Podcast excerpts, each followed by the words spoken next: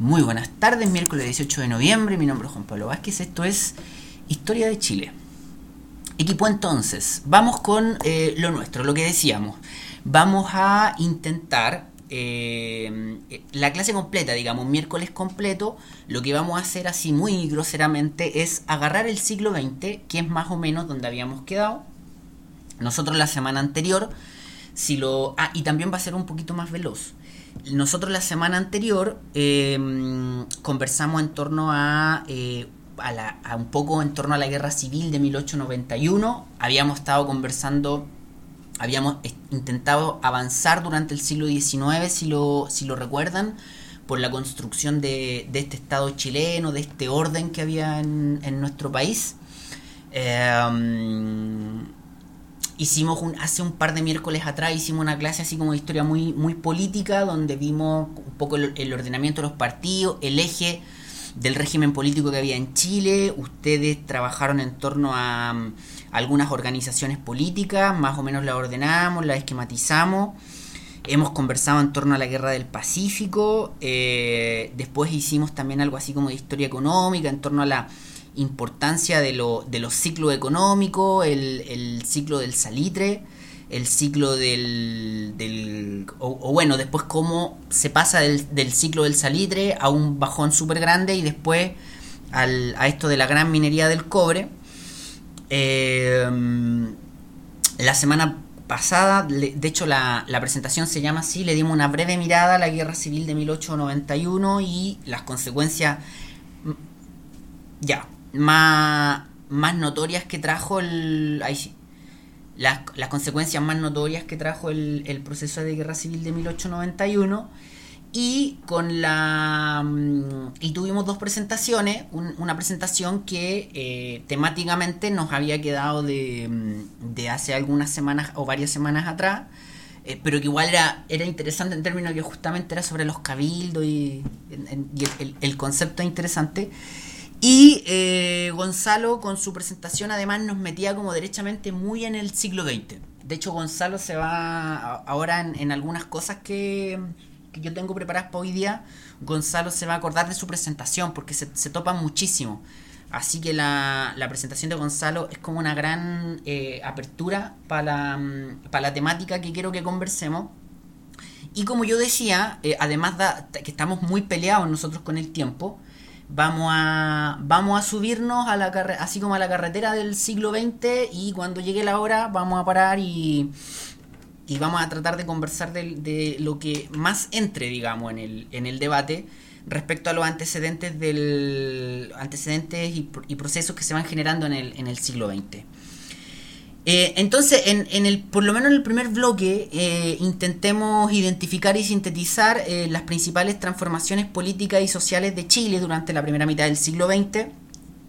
Y bueno, reflexionar en torno a la importancia histórica de la primera mitad del siglo XX para la construcción del, Chile actual, que son, como se ve, así como propósitos de aprendizaje, objetivos de aprendizaje o, o por competencia muy, muy generales eh, pero bueno, vamos, vamos a tratar de ir como diario, como escriben los diarios, así como de lo más general a lo más particular para que lo más vayamos de lo más imprescindible hacia lo, hacia lo más prescindible, para que no se nos quede afuera lo, lo que no puede faltar. Eh, eso es como escribir en triángulo invertido que se llama, o pirámide invertida. Así que vamos, vamos, vamos a ir de lo muy general. Y ahí Gonzalo se va a acordar al tiro de, su propia presentación porque hay muchas cosas que, mm, se topan, ¿no? que se complementan. Em, equipo, entonces, vamos a... Mm, iniciamos y, voy a hacer una, una, partida que puede ser un, poco muy, muy general, pero que no, nos sirve, ¿no? Entre fines del siglo XIX e inicios del siglo XX, eh, evidentemente que van a haber una serie de transformaciones políticas y, sociales. Y una de las cosas que, cambian y que nosotros vamos a, vamos a utilizar así como elemento, como hilo conductor, ¿no? como, como un elemento que nos va a guiar, es como eh, esto del Estado va, va, va a transformar digo, va a ser nuestro hilo conductor en términos de cómo el Estado va cambiando sus roles y, las facultades del Estado. De alguna forma, el siglo XX tiene muchas características, pero una de esas es que la construcción de, digamos, de mm, eh, los procesos políticos e históricos del siglo XX están de alguna forma marcados por, por eh, los roles del Estado, ¿no? Y cómo el Estado va asumiendo una, una importancia que antes no tenía, ¿no? Particularmente si uno hace la comparación con fines del siglo XIX. Pasan cosas en las primeras décadas del siglo XX eh, hay que generar algunos cambios en la sociedad y en América Latina, en el mundo, pero en América Latina como que el Estado asume ciertos roles y eso nos va a servir como un hilo conductor para entrarle, digamos, a, esas temáticas. Eh, para ser el elemento de contraste, esto puede sonar un poco enredado, pero para ser el elemento de contraste, eh, durante el siglo XIX el, el Estado tenía roles mucho más acotados que los que nosotros conocemos o, se conocieron en el siglo XX y además de los cuales como que existe debate hoy día. Pero en el siglo XIX había, no vamos a hablar de eso, pero habría como lo que se conoce como una suerte de liberalismo clásico, eh, muy, entre paréntesis, por eso el neoliberalismo es neoliberalismo, porque el, liberalismo clásico como que tiene una suerte de, de momento, de pic en, en el siglo XIX. Eh, lo habíamos conversado un poco nosotros el, esto de cómo se construye el Estado en el siglo XIX, pero básicamente hay una suerte de roles muy generales que tienen que ver con mantener el, presupuesto equilibrado y, también cierta, cierto, cierta garantía de autorregulación de los mercados.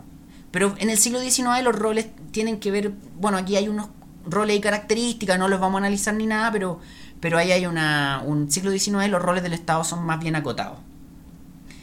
Em, no vamos a entrar en eso. Y hay, algo así como, a mí me, gusta este, este ejemplo de, Alemania en, a fines del siglo XIX, em, porque, se plantea, porque Alemania es como un contrapunto a esto que estamos diciendo, como que el, en el siglo XIX Alemania... Em, voy a descontinuar un poco esto porque algo que no estoy haciendo es grabar en el Meet, así que voy a empezar a grabar en el Meet. Eh, decía que ahí está. Decía que Alemania eh, como que es una especie de contrapunto, porque a partir de algunas de algunas cosas que suceden en Alemania, de algunos procesos, eh, ya ahí estoy haciendo clic para empezar a grabar en el Meet. Denme un segundo. Aceptar. Así que bueno, se nos quedó toda la introducción afuera, pero bueno,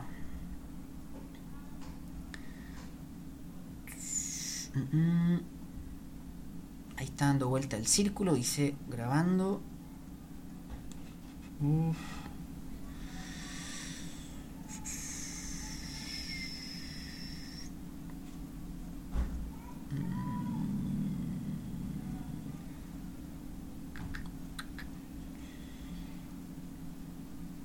Ya, vamos, volvamos a lo nuestro. Deme un, un segundo.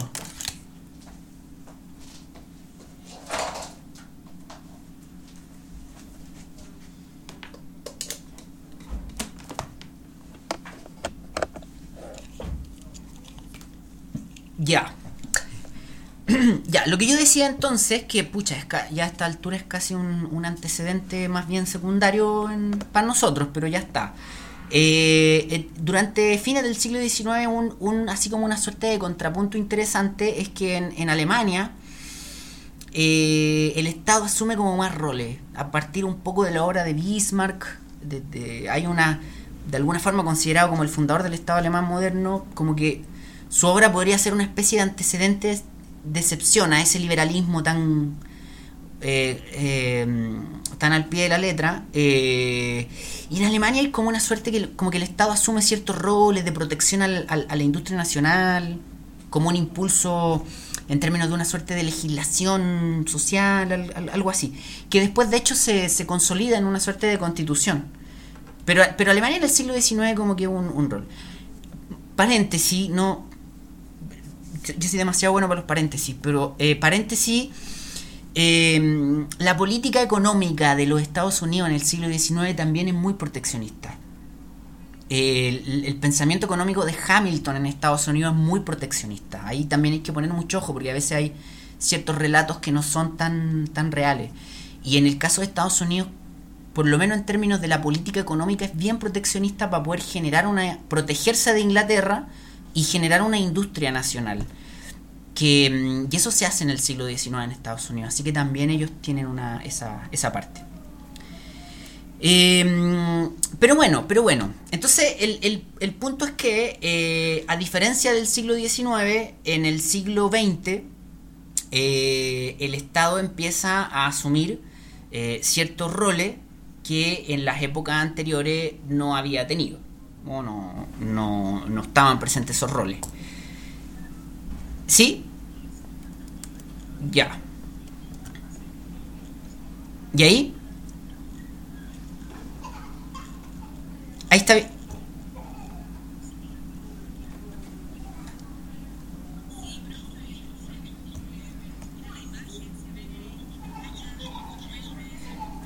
A ver, vamos a, vamos a hacer una cosa. ¿eh? No, ahí lo interrumpí. Lo que...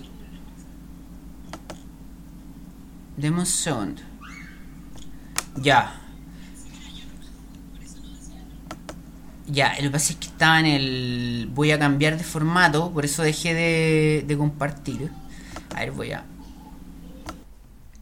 Entonces, decíamos, alcancé a ver en el chat que eh, Sebastián dice... Eh, ah, miren, eh, Sebastián había dicho, profe, aún no graba, profe, su pantalla. Y después, claro, reforzar la idea de, Bismarck como un, como un pionero en el sistema de pensiones y y claro, pues ahí Alemania eh, empieza como a, darle ciertos roles al, Estado. Eh, y bueno, y bueno, lo que decíamos, el, hilo conductor que... Mm,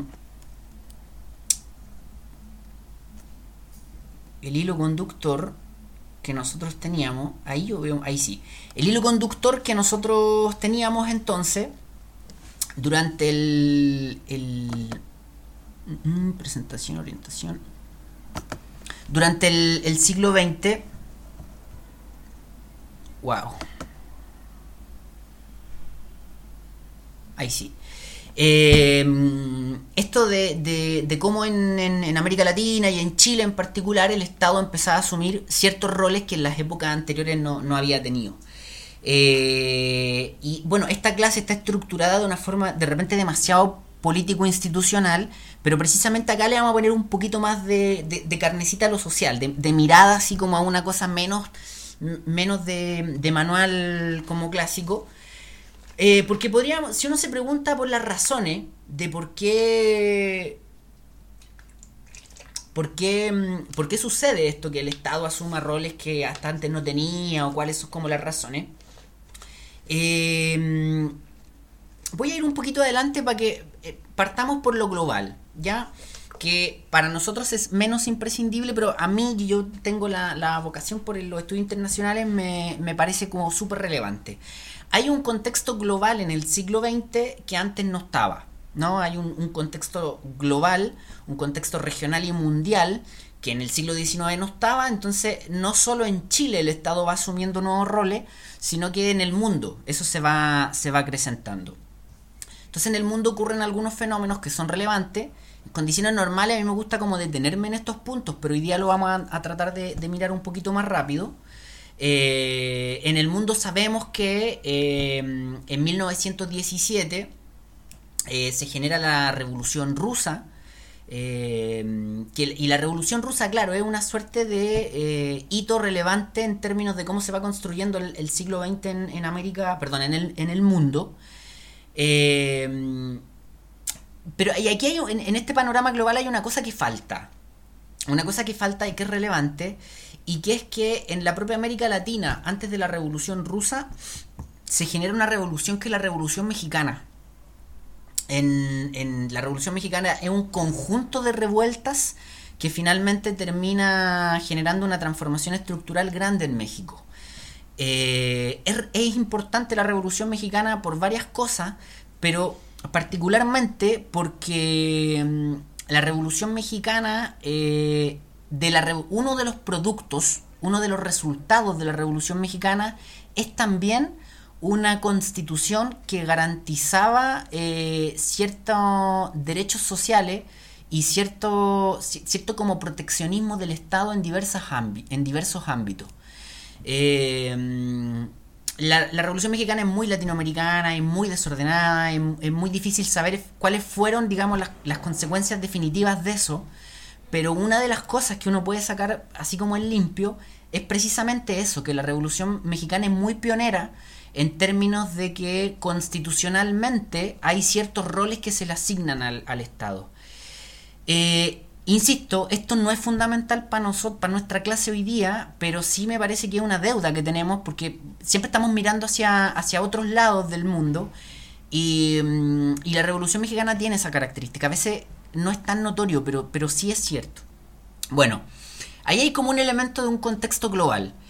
En segundo lugar, y ustedes esto lo han, seguramente lo han escuchado, estudiado, visto, leído muchas veces en sus vidas, ya lo mencionaba también el eh, Gonzalo la semana pasada, es que en el mundo se nos genera esto de la crisis de 1929, ¿verdad? Que es esta crisis que se genera en, en Estados Unidos, eh, pero que se transforma rápidamente en una crisis, global, porque además es una crisis financiera.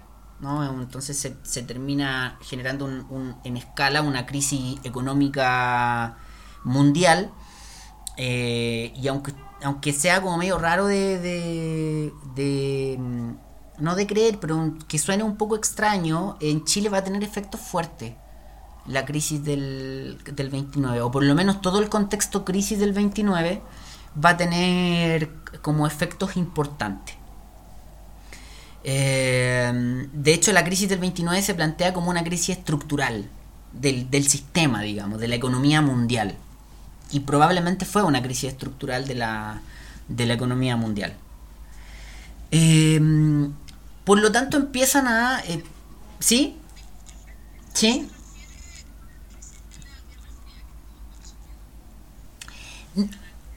No, la crisis del 29 es la... Mm, a ver, eh, ponga, pongámoslo un poquito en contexto, la, para que no quede ahí dando vuelta. La Guerra Fría, eh, bueno, de hecho vamos a hablar de eso si es que tenemos tiempo un poquito hoy día, pero la, Guerra Fría, así como en términos de fecha e hitos puntuales, la Guerra Fría parte cuando se termina la Segunda Guerra Mundial.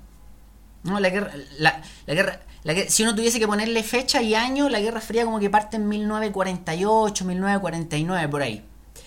Eh, claro. Y la... ¿Perdón? Ah, no, era ruido ambiente. Y la crisis del... Ah, ya. Ah, ya, perfecto, sí. Claro, sí. Sí, sí, no, es que ahí son como varios, como que todos esos hitos son el, como el momento largo, pero claro, es, eso, eso. Eh, bueno, la, crisis del 29 no, es una, es una crisis... A, ver si, eh, para que nos ayudemos entre todos, la crisis del 29 en pocos segundos, más o menos, ¿quién tiene alguna noción, alguna idea? quién podría explicarla?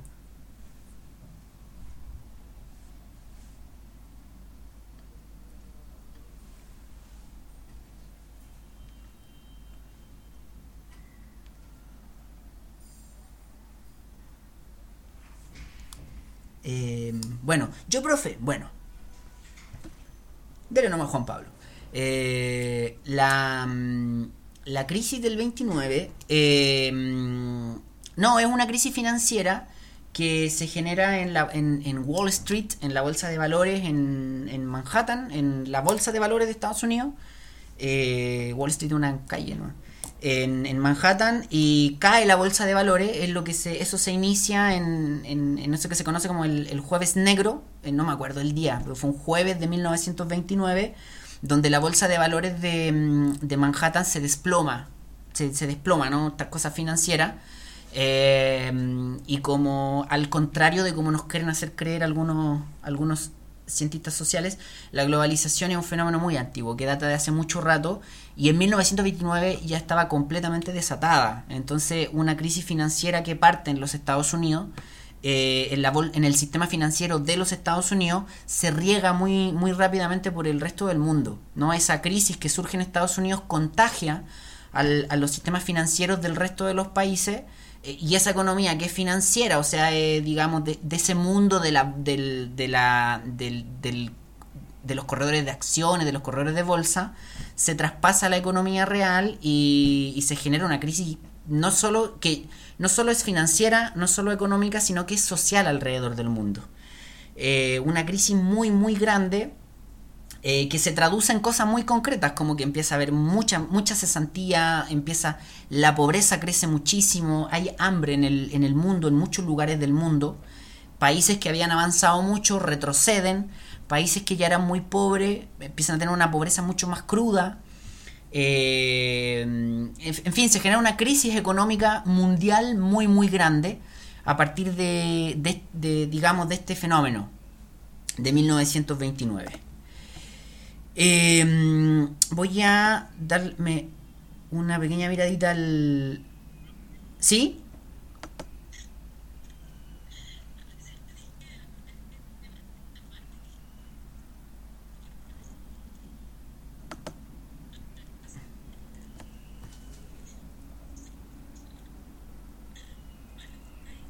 Sí, sí, sí, sí, miren, miren, eh, les voy a, les voy a decir una cosa. Yo, eh, la, lo de la mano en la pantalla, como le decía Sebastián, eh, si miro el Teams lo veo perfecto, está impecable. Pero como estoy presentando, estoy mirando mi propia presentación y no, entonces no tengo acceso a, la, a ver la mano.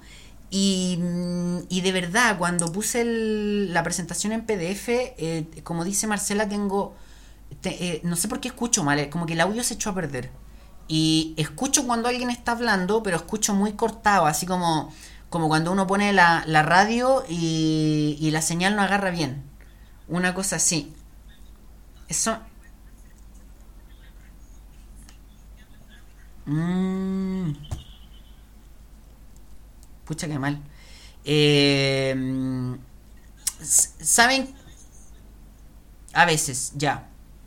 Ya, entonces vamos a... Tratemos de avanzar un poquito más y después volvemos a probar con las presentaciones del, del, Google mejor. Porque ahí no tenemos problema de audio. Mm. Sí, chuta. Ya, ya, vamos. Entonces, eh, ¿qué decía yo? Eh, yo decía que, eh, que bueno, que la crisis del 29 es una crisis global, una crisis mundial, y además tiene eh, la característica de haberse de haber surgido, de haberse iniciado en Estados Unidos. Y Estados Unidos en 1929 ya es el país que le está disputando a Inglaterra la, la, el rol de la hegemonía mundial, ¿no? Em, el rol de potencia mundial más, más grande. De hecho, mientras Estados Unidos va muy hacia arriba, la, la perdón, la, eh, Inglaterra como que ya se ralentizó un poco. ¿No? Entonces un proceso donde Estados Unidos va muy en emergencia y se le viene esta crisis financiera eh, muy muy potente que contagia al, resto del mundo. ¿ya? Em, pero bueno, aquí la, clave, la clave, ¿cómo se conecta esto con nosotros? Eh, además de la característica relevante de que, de que fue una crisis global y que afectó a Chile efectivamente, esa, esa, esas características de crisis económica muy cruda, con mucha cesantía, con hambre, con pobreza, eh, también van a repercutir acá en, en, este país, en el nuestro. Eh, y, ya, pero esa es una forma de la cual se conecta con nosotros. Eh, ¿Y cómo más se conecta con, con nosotros? Porque va a surgir de alguna forma la respuesta desde el pensamiento económico o desde alguna parte del pensamiento económico a la crisis del, del 29. Eh, y esto, para que no nos demoremos mucho por el, por el tiempo y por, los, por las fallas que tenemos, voy a hacerlo un poquito más rápido. Básicamente, eh, ahí empieza a ganar como todo este lugar que, que tiene en el pensamiento económico el, el keynesianismo, o el pensamiento de, de, Keynes, o el pensamiento keynesiano, como, como se llame, ¿no? Que era evidentemente era un pensamiento que ya existía, eran ideas que ya existían en, el, en, economía, pero en ese momento empiezan a ganar mucho terreno político. ¿no? Y, Estados Unidos y las grandes potencias aplican ese pensamiento económico como forma para resolver la crisis. Eh, el pensamiento keynesiano, como todo pensamiento económico, es bien complejo, es difícil de entender, de explicar, y ocuparía mucho tiempo como discutirlo y hablarlo. Eh, pero básicamente, como para que nos entendamos bien, Keynes como que da la respuesta eh, opuesta a la respuesta que siempre se da en casos de crisis. Eh, cuando uno está en crisis, lo primero que piensa es, bueno, tengo que empezar a gastar menos. ¿no? De hecho, cuando los países tienen una crisis económica hoy día, lo que primero que se les pide es que es que bajen el tren de gastos, ¿no? Siempre se le dice a Grecia, usted lo que, el problema es que usted vive por encima de sus posibilidades. Bueno, Keynes decía lo contrario. Eh, Keynes planteó esto de la posibilidad de que los estados funcionen con déficit fiscal en su presupuesto con el propósito de quebrar el ciclo recesivo y reanimar el ciclo de crecimiento estimulando la economía. En fácil, en fácil, lo que Keynes quiere decir es que si su economía está en crisis, en vez de que el Estado gaste menos plata, lo que el Estado tiene que hacer es traspasarle liquidez, o sea, traspasarle plata a la gente común y corriente, a los ciudadanos, para que los ciudadanos con esa plata compren, consumen y a través del consumo se reactive la economía, como que se, salga de la crisis. ¿Cómo? Claro, claro, eso va, va digamos, toma, eso, eso va, va, como tomando diferentes formas, va evolucionando, exactamente. Si uno lo, lleva como a la, a la, realidad actual, tiene que ver con, con, eso, como que de ahí deriva.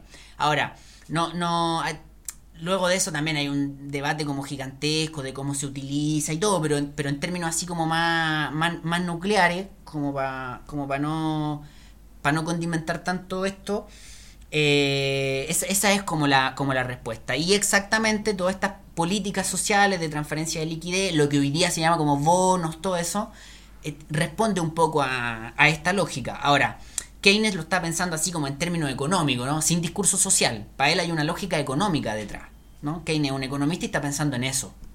Keynes está pensando que eh, si la gente no consume, la economía no se va a reactivar nunca. O sea, si por una crisis económica usted quedó cesante y si no tiene sueldo, no tiene plata para comprar y como no tiene plata para comprar, el almacenero no va a vender, el tipo del bar no va a vender, la tipa del, qué sé yo, del supermercado no va a vender, eh, los negocios van a quebrar y la economía no se va a reactivar nunca. Entonces Keynes dice, bueno, lo que hay que hacer es traspasarle liquidez a la gente.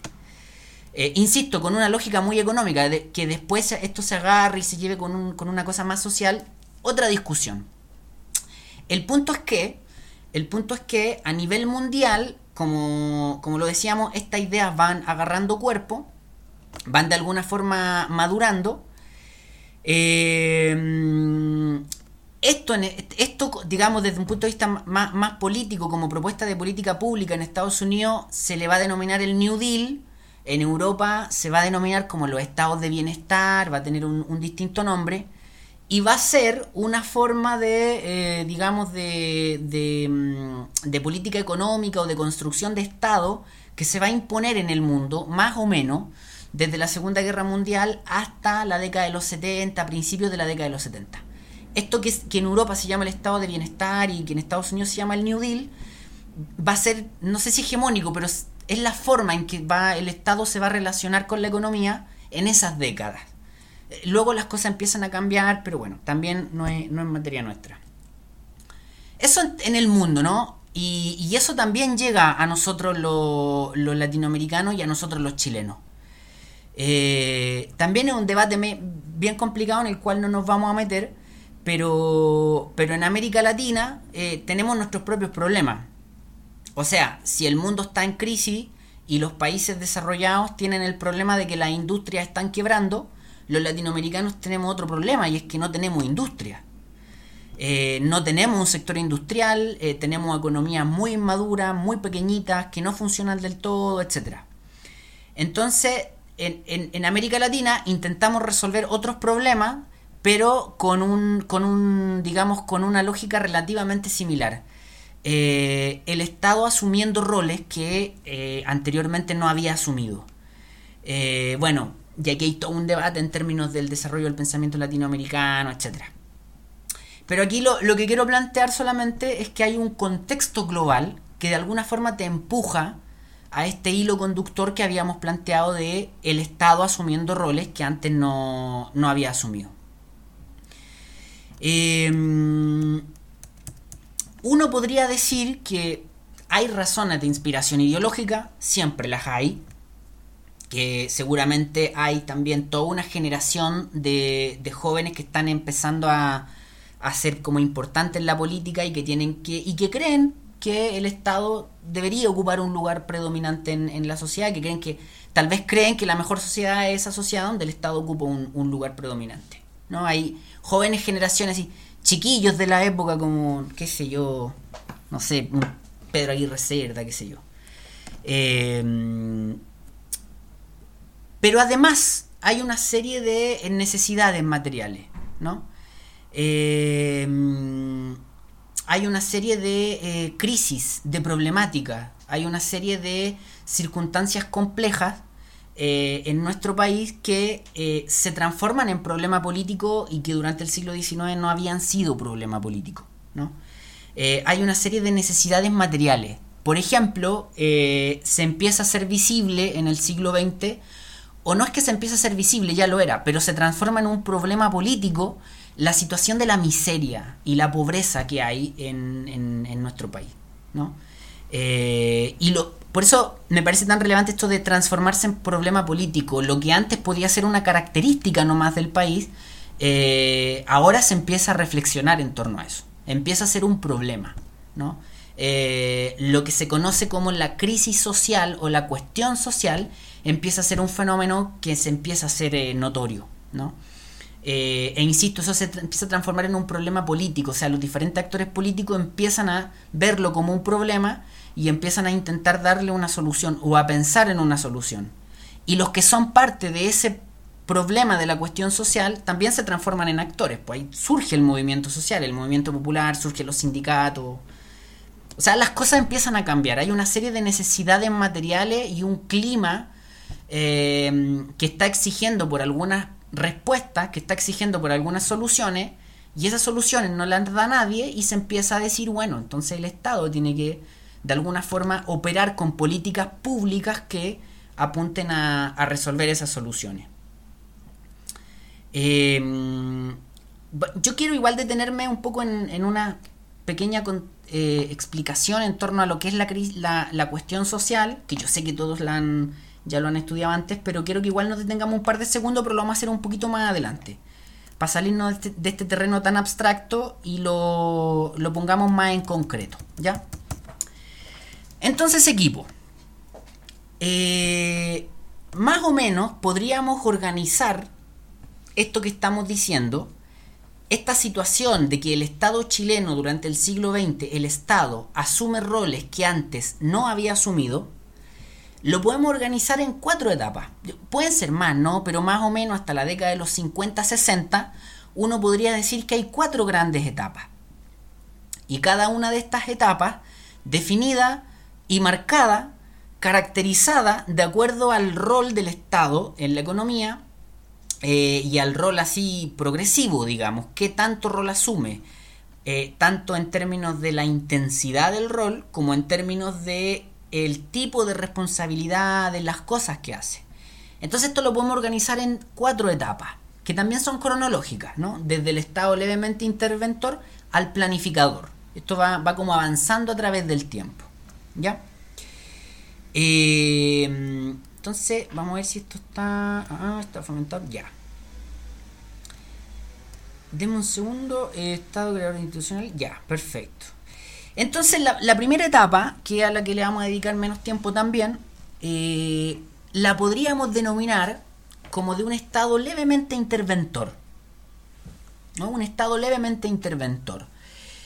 Y este estado levemente interventor, yo creo, mi, interpretación histórica es que se empieza a notar antes de que empiece el siglo XX. O sea, en los últimos años, décadas del, siglo XX, eh, como que se empieza a notar que el Estado ya está haciendo cositas no es que el Estado te, empieza a crear industrias para nada, pero sí empieza a tener algún tipo de rol, ¿no? Eh, a partir de algunos hitos y políticas eh, y medidas, como que el Estado empieza a favorecer un poquito el impulso industrial, por ejemplo. insisto, no con políticas intervencionistas, pero, o, digo, no con políticas planificadoras, pero por ejemplo, jugar un poquito con el tema del tipo de cambio, eh, particularmente con los impuestos, por ejemplo, ¿no? Jugar un poquito con el tema de los impuestos. Por ejemplo, por ejemplo, nosotros habíamos estado hablando acerca de la segunda, perdón, de la guerra del Pacífico. Ya en la época de la guerra del Pacífico hubo una pequeña alza de impuestos para financiar la guerra o para financiar un poco la participación en la guerra. Después la guerra se termina y el alza de impuestos queda, no se redujo.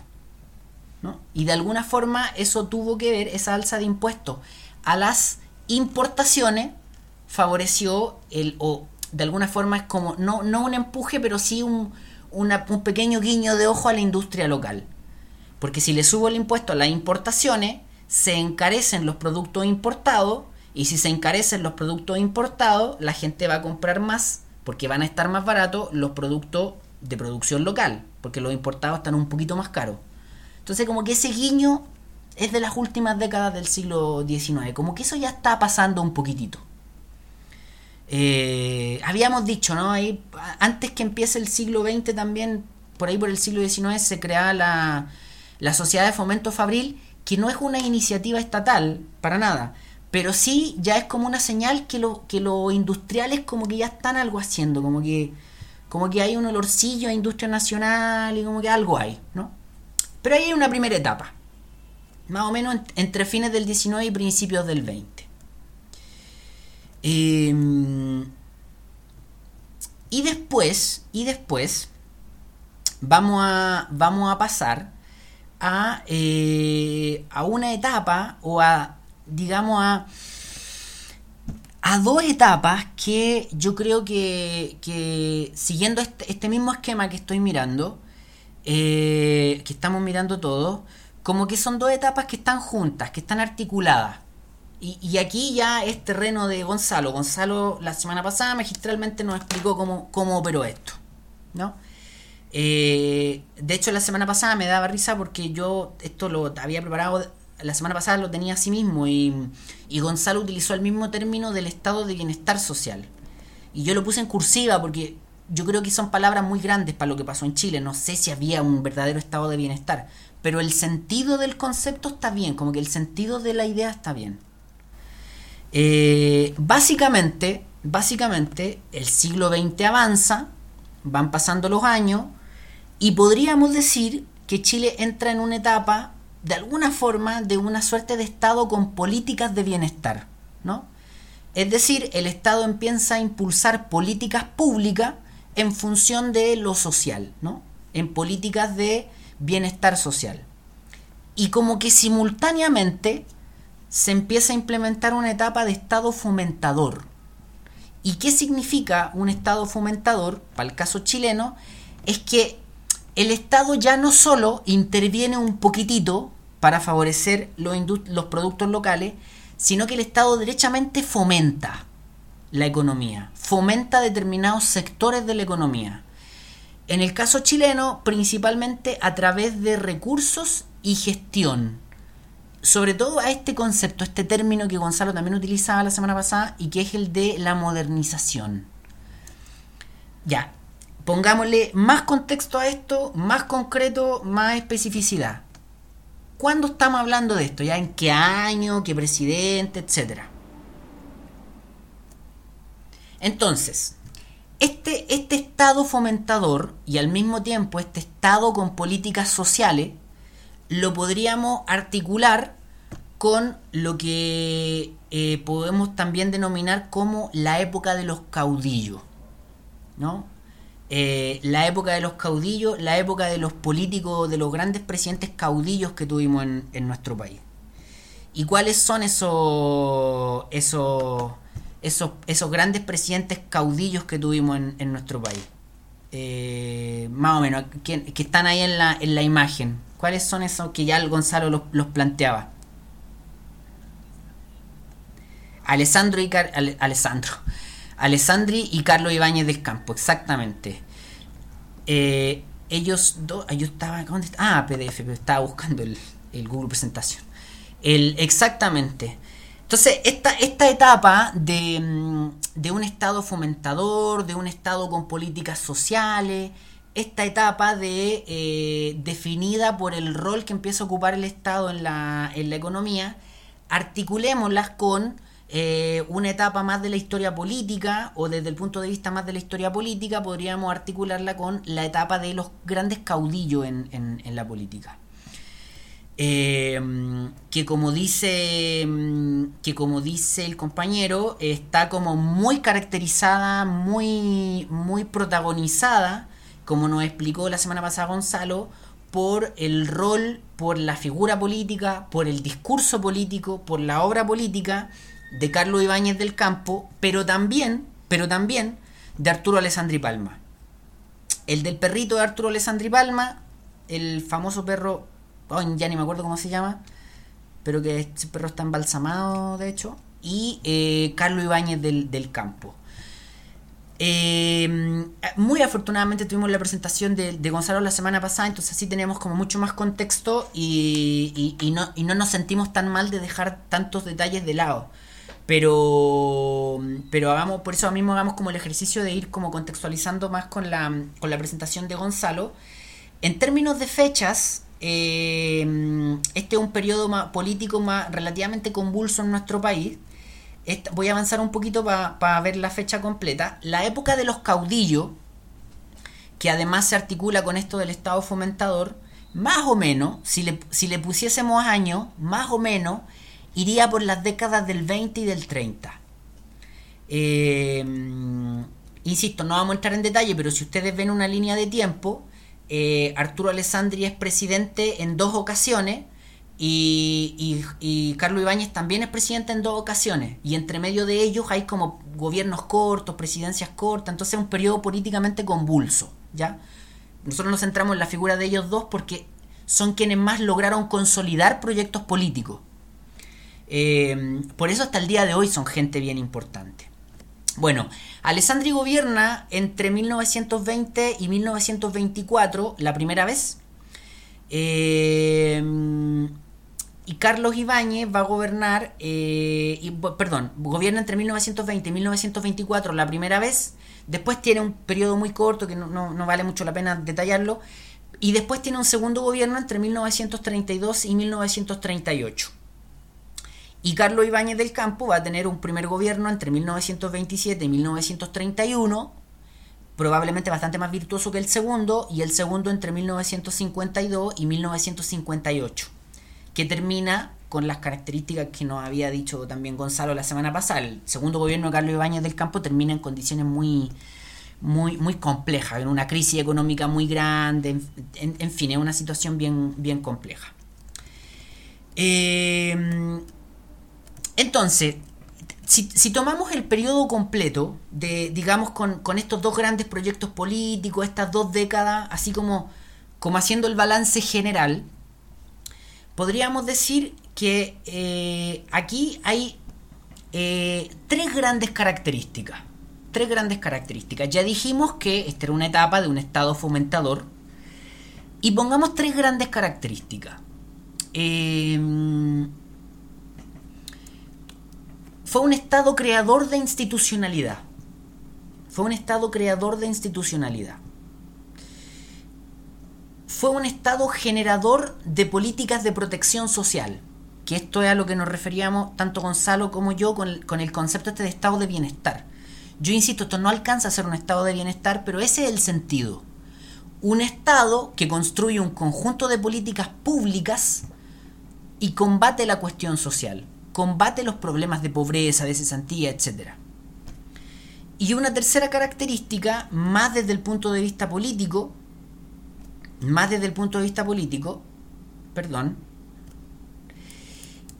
y que tiene que ver, yo esto le, denomino la política de masas, la política de masas. En las láminas siguientes le vamos a dar una pequeña mirada a esto del Estado creador de institucionalidad y a esto del Estado con políticas de protección social. En esta lámina démonos 30 segundos para referirnos a esto de la política de masas. ¿Por qué política de masas? Porque, eh, sobre todo Alessandri, ah, creo que esto lo dijimos la semana pasada, o en algún momento surgió. sobre todo Arturo Alessandri, también por una cuestión cronológica, representa como un cambio en la política nacional, ¿no? De alguna forma, toda esta etapa de la época parlamentaria, toda esta etapa de, de, fines del siglo XIX, es una etapa muy dominada por lo, digamos, eh, de hecho muy parlamentaria, como que la política está muy definida a partir de las camarillas, ¿no? A partir de eh, una política muy del siglo XIX, muy de la aristocracia, una política donde las grandes masas de población están muy ausentes. Todavía en el siglo XIX hay una serie de trampas eh, políticas para que, por ejemplo, la gente no vote, para que se pueda comprar el voto, para poder engañar a las personas. Eh, todavía es muy difícil controlar que el voto sea secreto. Entonces todavía hay una manipulación política muy grande y todavía vota muy poquita gente. Eh, todavía el campo popular no está organizado todavía el campo popular no está articulado en el, en el siglo XIX. Pero en la medida en que empieza a avanzar el siglo XIX, llega el siglo XX y el siglo XX empieza a avanzar, eso empieza a cambiar. Y esta política muy aristocrática, muy de pasillo, muy de cóctel, esta política muy del siglo XIX, muy del Partido Liberal versus el Partido Conservador, también empieza a modificarse, también empieza a cambiar. Entonces, Arturo Alessandri como que representa un poco eso. Arturo Alessandri le habla a las masas, le habla a la gente.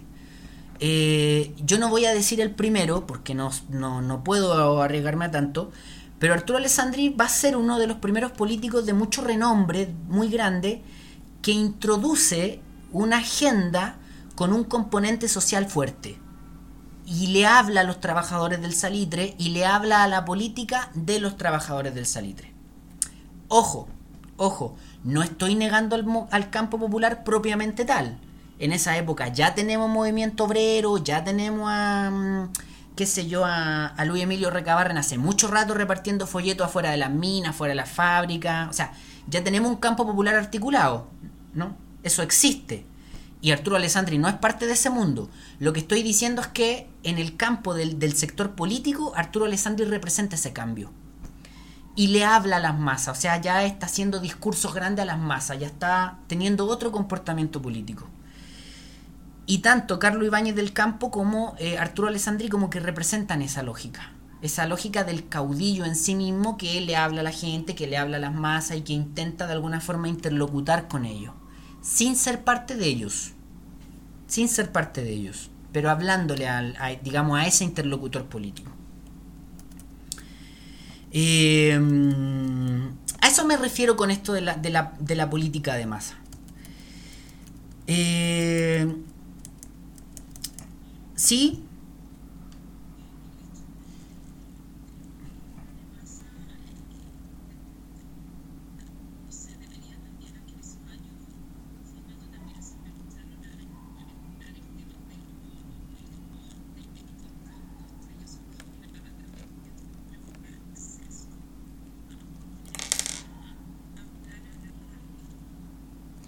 el deporte el deporte dice usted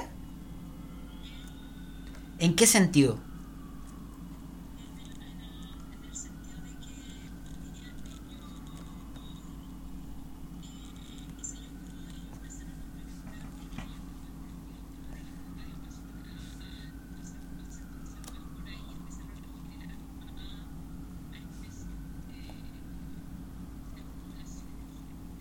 Lo que pasa es que Sí, pasa que el, es, es, interesante porque el, el, el tema... Yo creo que el, lo que usted dice explícitamente eh, no, no lo creo, no creo. Pero sí, lo que usted está observando es, es bien relevante y es como parte del contexto, pero ya en un debate más fino, en una discusión más fina. Por ejemplo, no, por ejemplo, el, estado, el Estadio Nacional eh, está en el contexto de las políticas de lo que recién eh, de lo que habíamos estado conversando, el Estadio Nacional es una obra pública que se lo, lo, vamos a ver en dos segundos más como ejemplo, pero el Estadio Nacional es una obra pública que se construye y que tiene como mucho rol dar empleo, dar trabajo en un contexto de cesantía, por ejemplo. De, de mucha cesantía. Es una, es una obra pública que se generó en función de bajar los niveles de cesantía. Eh, obvio que tenía otro objetivo específico, el país necesitaba un estadio, pero, pero también fue parte de ese contexto. Y, el, y, lo que usted dice es interesante, pero es muy fino, no, no es, parte como de un debate más fino. Eh, ¿hay, hay, ¿Hay algún colocolino por acá o no? ¿O colocolina?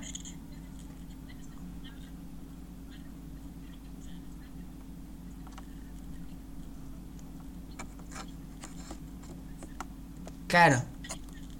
Sí. El, por, por ejemplo, el, por ejemplo, por ejemplo, Colo Colo es un equipo que funda un profesor eh, normalista. Claro.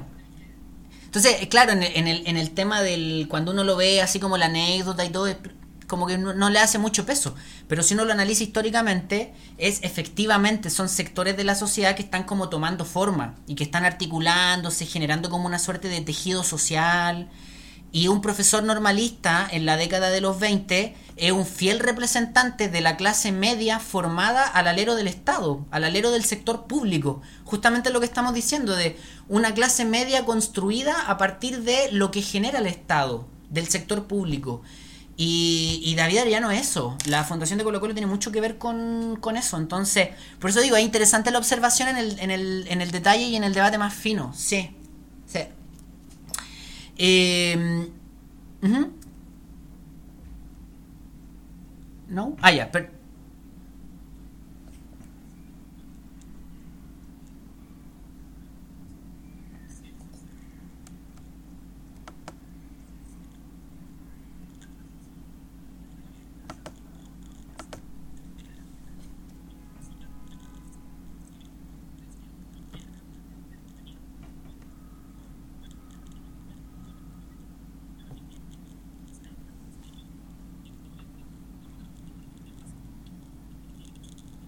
Claro.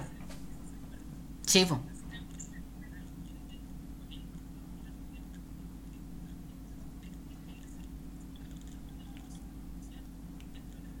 Claro. Sí.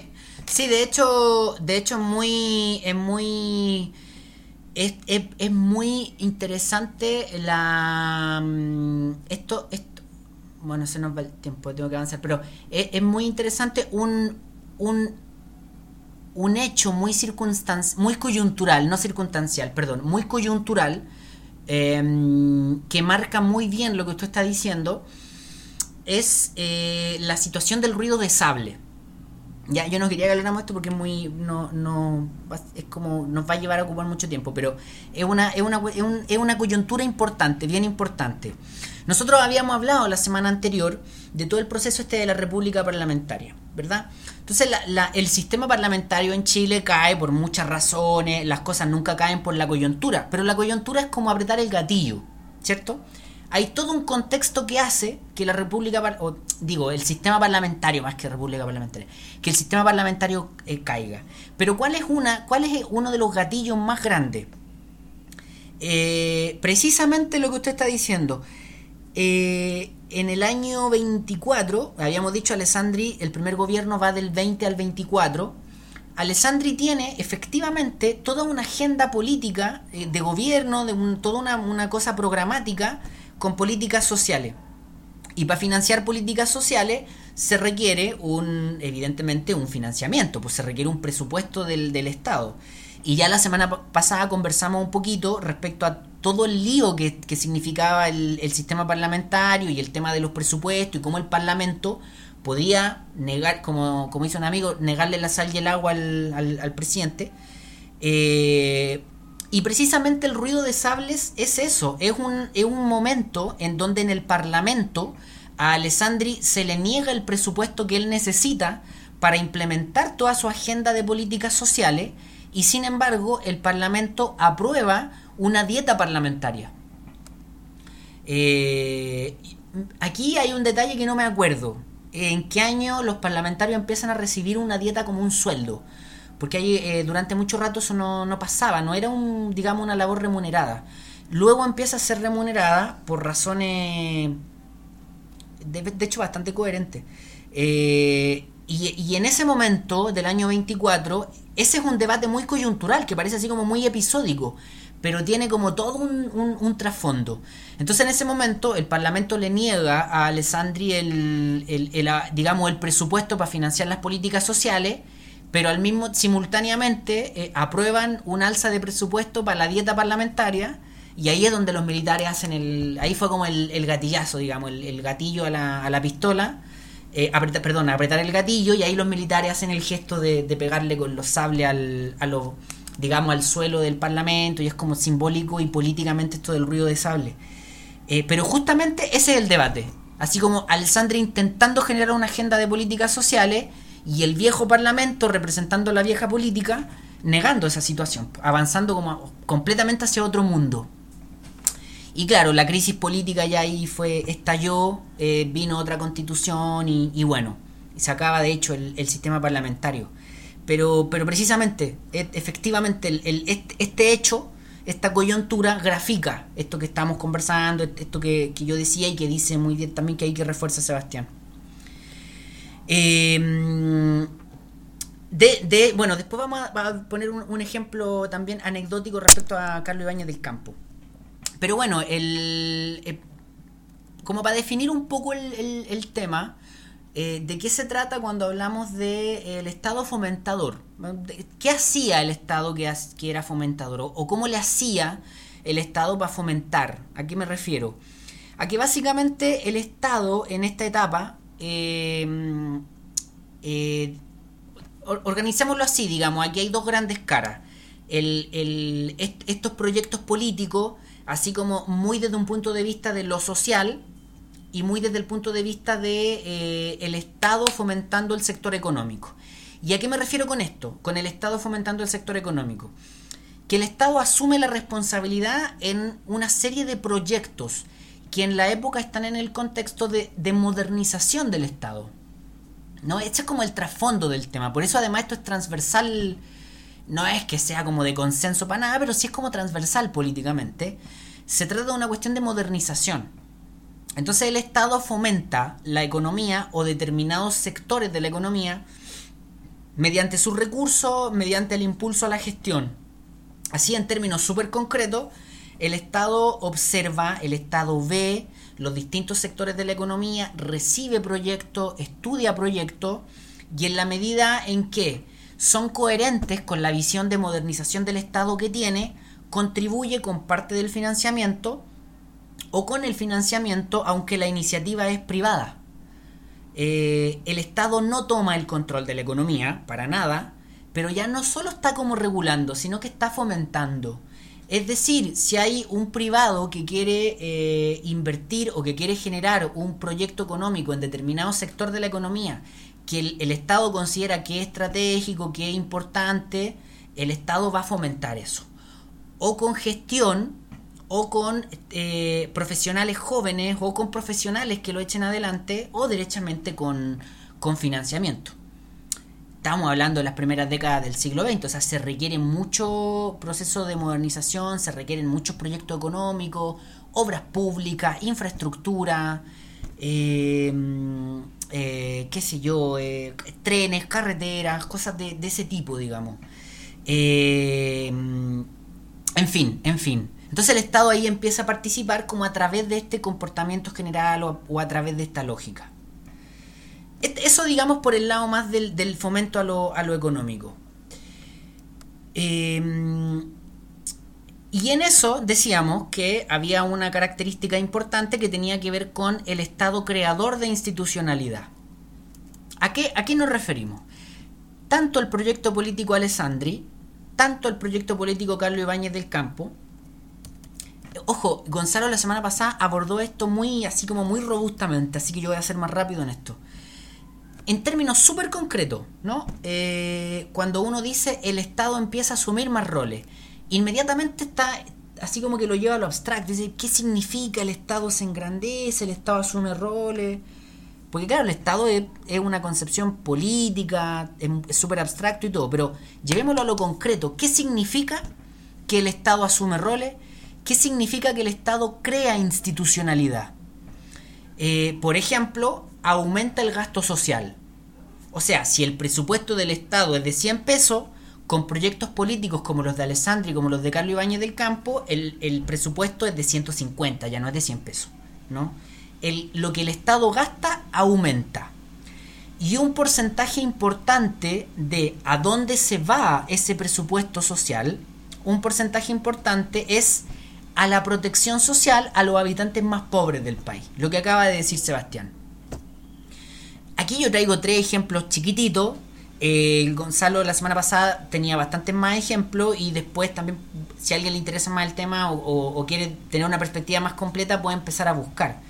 Pero, por ejemplo, en 1927 se crea el Ministerio del Bienestar Social, que antes no existía. ¿no? Eh, ¿Y qué es tener un Ministerio del Bienestar Social? O sea, tener un equipo encargado las 24 horas que su rol central sea preocuparse de los problemas sociales del país. ¿no? Entonces, por eso es importante. son como cuestiones que se articulan. Estado empieza a asumir nuevos roles. Estado creador de institucionalidad. Y la cuestión social. Situación, contexto general, que de alguna forma se articula con, este elemento tan central del Estado asumiendo nuevos roles.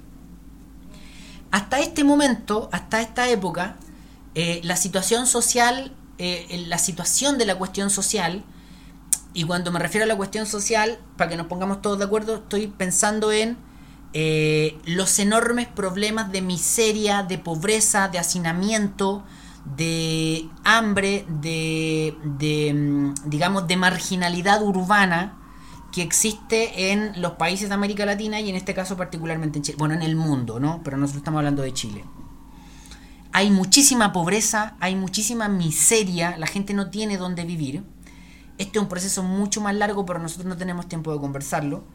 Eh, y como decía muy bien Sebastián, bueno, e-, estos proyectos políticos, particularmente Alessandri primero por una cosa cronológica, como que de alguna forma proponen que el Estado eh, asuma responsabilidades por esos problemas. Antes de esto, antes de que esto se transforme en un problema político de Estado, tenemos muy poquitos grupos, bueno, tenemos al campo popular, pero además de eso tenemos, qué sé yo, a la iglesia o algunos sectores de la iglesia. Yo siempre digo lo mismo, por ejemplo, la figura del padre Hurtado es eso. El, padre Hurtado es eso, el padre Hurtado es un cura que entiende que no hay una institucionalidad que se haga cargo de los problemas de miseria social que hay en el país. Y el padre Hurtado lo que hace es básicamente agarrar una camioneta y recoger niños de la calle y llevárselo a un hogar porque el problema es muy grande en, América Latina y en Chile. ¿no?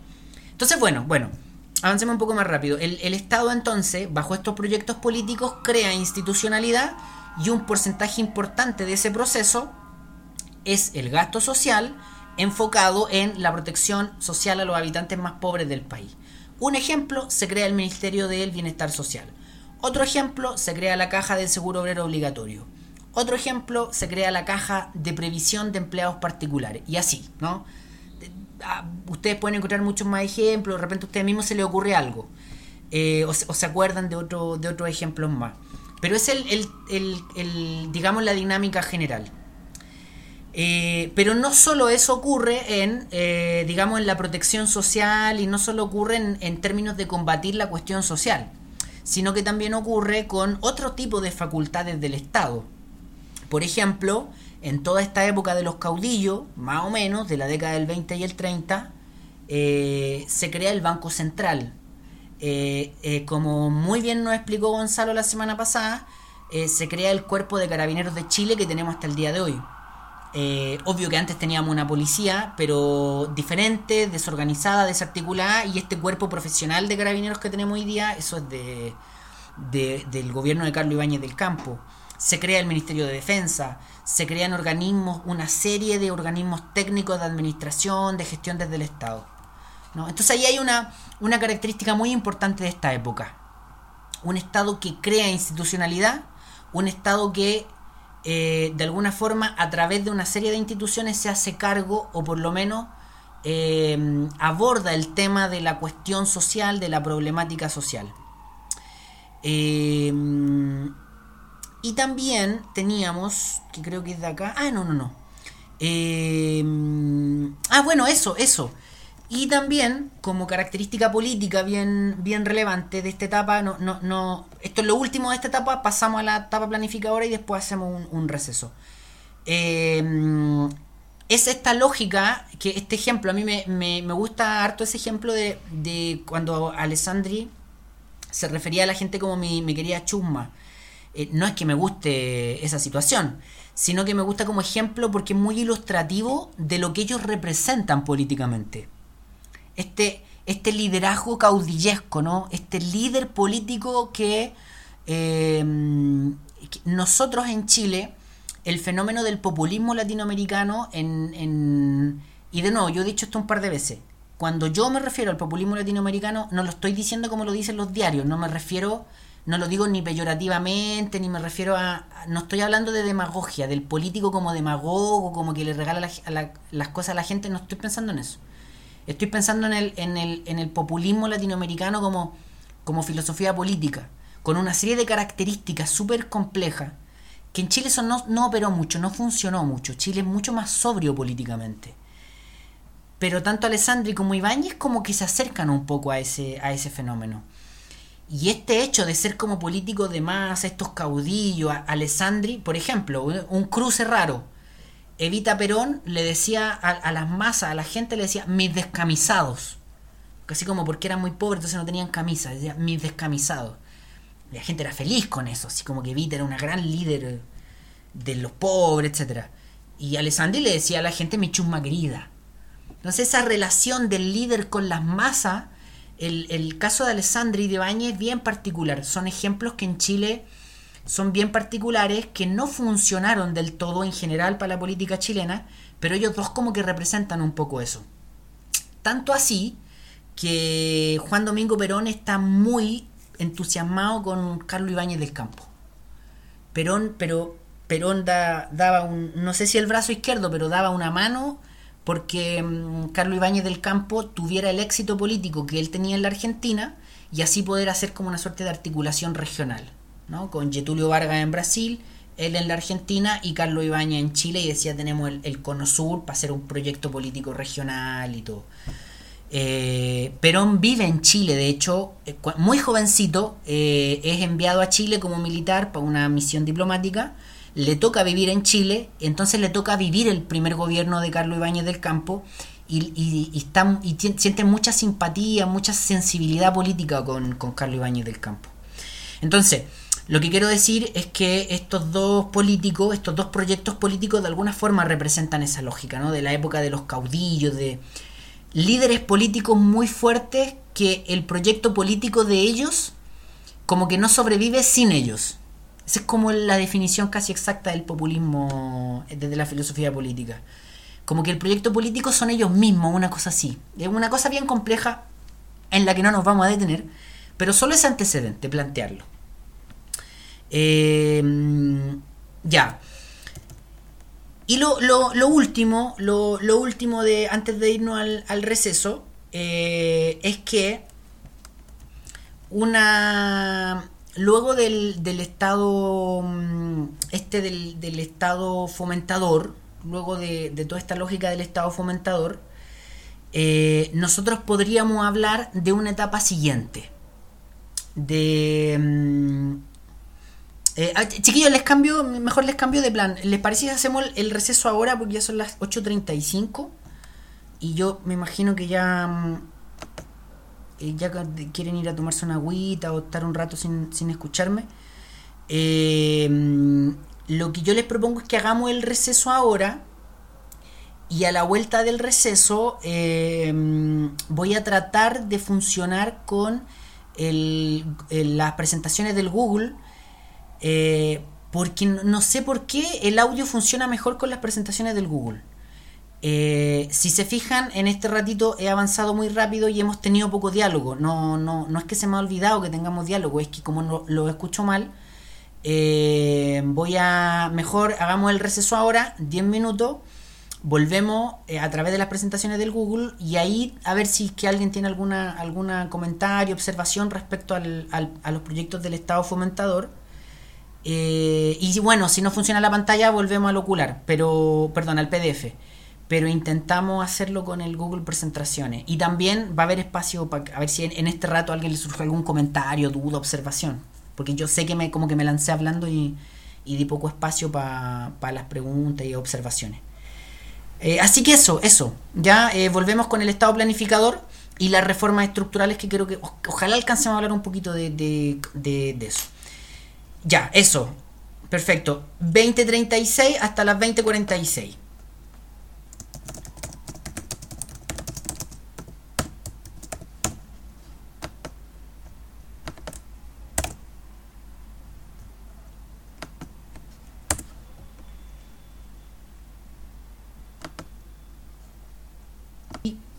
Vamos con el segundo tiempo entonces.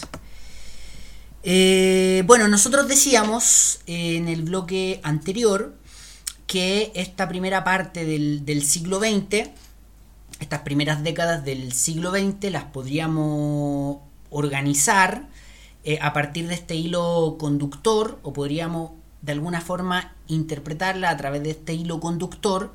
Sí, yo sé, muy desde la historia, mm, no sé si económica, pero muy desde la, de una cosa de repente muy institucional, muy del sistema económico, pero es una forma de, poder entrar, eh, que podíamos organizar estas primeras décadas del siglo XX a partir de este hilo conductor que era cómo el Estado va asumiendo progresivamente roles y responsabilidades en la economía, eh, pero además de la economía, digamos, en la construcción de sociedad, en la construcción de país, en la construcción de cómo es el, Chile.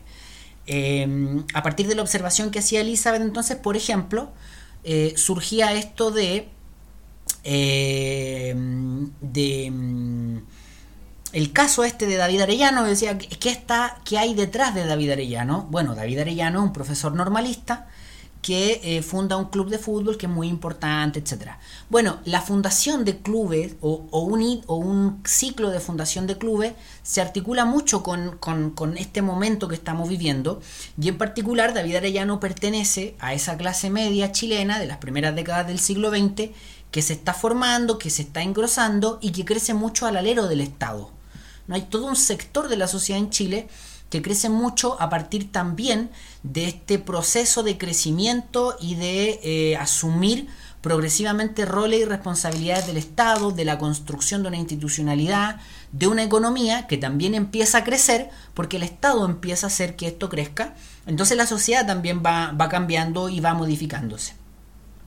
Eh, entonces decíamos que podíamos organizar todo este proceso en cuatro grandes etapas la etapa del Estado levemente interventor, entre fines del siglo XIX y principios del XX, una o dos etapas en realidad que van articuladas, que se van mezclando, que, mm, que podíamos decir como em, durante la etapa política de la época de los caudillos, en todo este proceso entre la década de los 20 y los 30, podíamos hablar de un Estado que va asumiendo políticas de bienestar social, si nos entusiasmamos harto le podríamos llamar estado de bienestar, pero más, más, más eh, pragmáticamente un estado que asume políticas de bienestar social y también un estado que es fomentador. ¿no? Ahí teníamos una etapa, una etapa importante con las características que señalábamos, etcétera, la creación de institucionalidad, este conjunto grande de, perdón, este conjunto grande de políticas de protección social, eh, este impulso a, los proyectos económicos a través de la gestión eh, y esta característica política más desde la descripción del fenómeno político en sí mismo, de esto de, ser tanto Alessandri como Carlos Ibáñez del Campo, muy notorio en Alessandri esto de, una política de masas, de otro tipo de política y representar también un hito en el recambio de la forma de hacer política en, nuestro país. Eh, Sí, sí.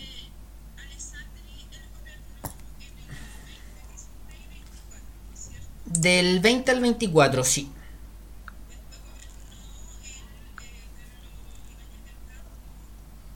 O sea, inmediatamente después del... No.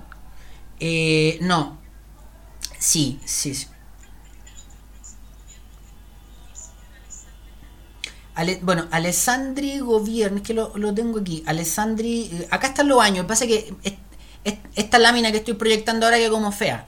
Pero esto quiere decir que ahí están lo- los años. Alessandri gobierna primero entre el 20 y el 24. Claro. Después gobierna del 25. eh, Lo que pasa es que en realidad este, este, esto que aparece acá como segundo gobierno es, un- es como un detalle, ¿no? Es como que termina su periodo en realidad. Porque, mm, porque entre el 20 y el 24 Alessandri gobierna, viene esto que yo les decía del ruido de sable, viene toda una convulsión política muy grande en el país. Eh, Alessandri se tiene que ir y cuando la situación se normaliza, él vuelve, digamos, como que cierra el, el ciclo, cierra el gobierno.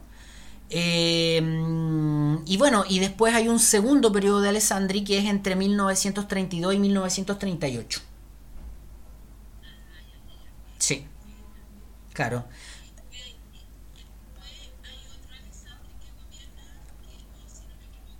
Sí, sí, después, en, un ratito más, uh, yo, ya van a ser las nueve. Yo, yo creo que por ahí por las nueve y cuarto, nueve veinte, vamos a vamos a, mirarlo un poquito. Es Jorge, es, es Jorge Alessandri.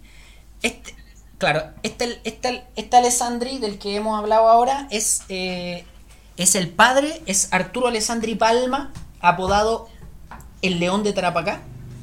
Exactamente. Y después viene Jorge Alessandri Palma, el, el hijo. Eh, Jorge, perdón, perdón, perdón, perdón. Jorge Alessandri Rodríguez.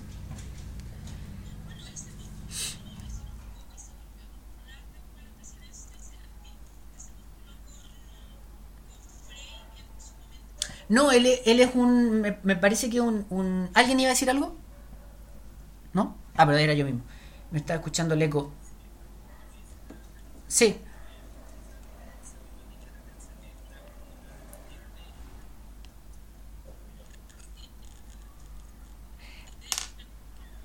Ah, a ese. El. Sí, es que donde dijo, donde dijo Frey, estaba pensando que en, el, en la elección que gana Eduardo Frey, hijo, también hay un Alessandri. Que es, del. Claro, exactamente. Por eso le a decir no el hijo al nieto, pero no, usted tiene razón. Pues me fui, me fui muy lejos en el tiempo, en el. Claro, esa, de, bueno, esa elección fue de pesos pesados. Fue Allende, Alessandri y. y por la DC, ¿cómo se llama? Atomic. Fue de, de pesos pesados, sí. Claro, sí, sí, exactamente. Eh, eh, bueno, entonces eh, pasemos a la, a la etapa siguiente, que bueno, acá tengo, tengo menos láminas, tengo menos descripción con la etapa siguiente, pero es una etapa bien, bien importante que le podríamos denominar como del estado planificador, ¿no? Que, mm, que en realidad es una etapa que para el tipo de, de economía que tenemos nosotros ahora en, en nuestro país es una es, es bastante no, no es el no es el sol saliendo por el otro lado pero sí es distinto es, es- bien diferente.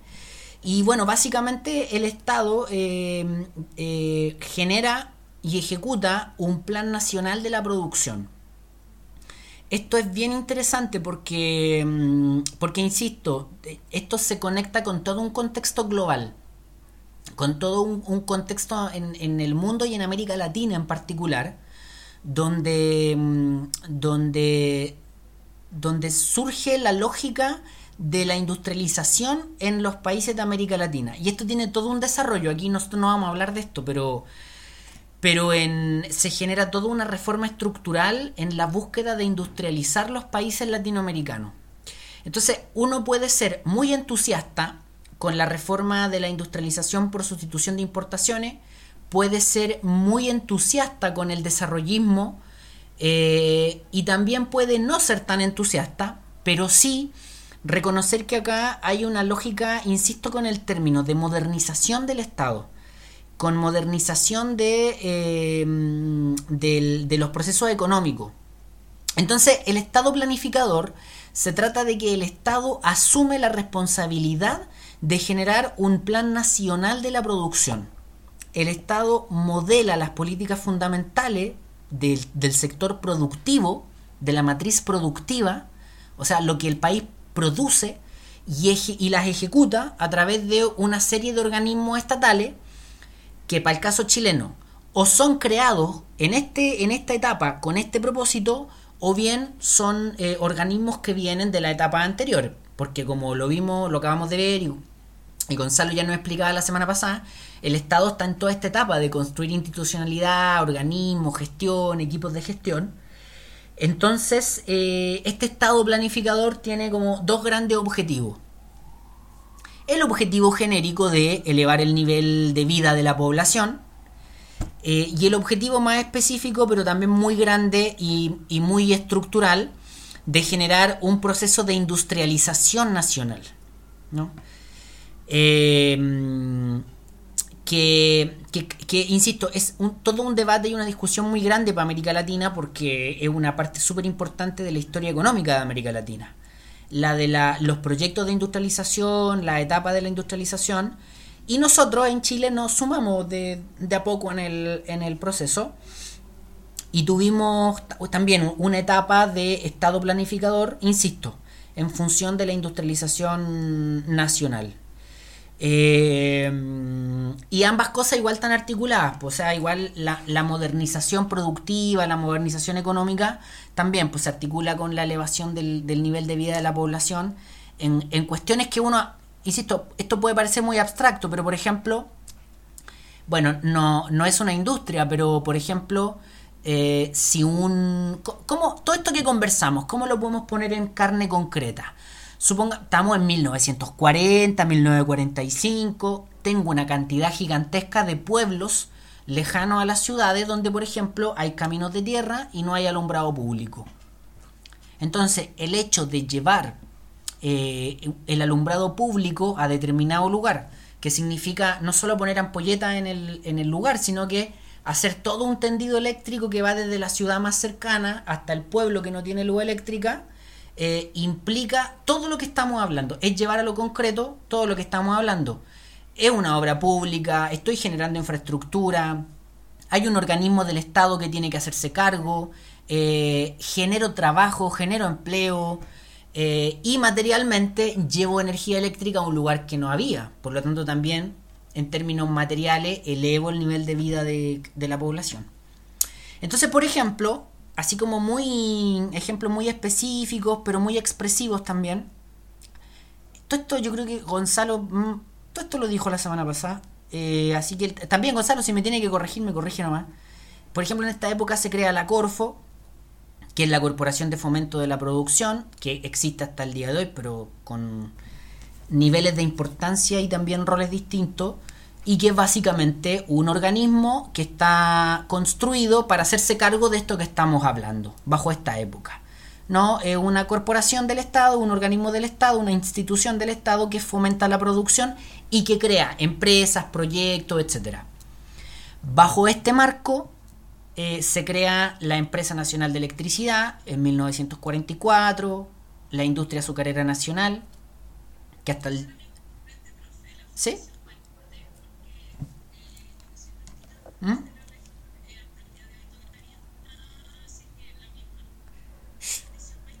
Yo creo que sí. Sí.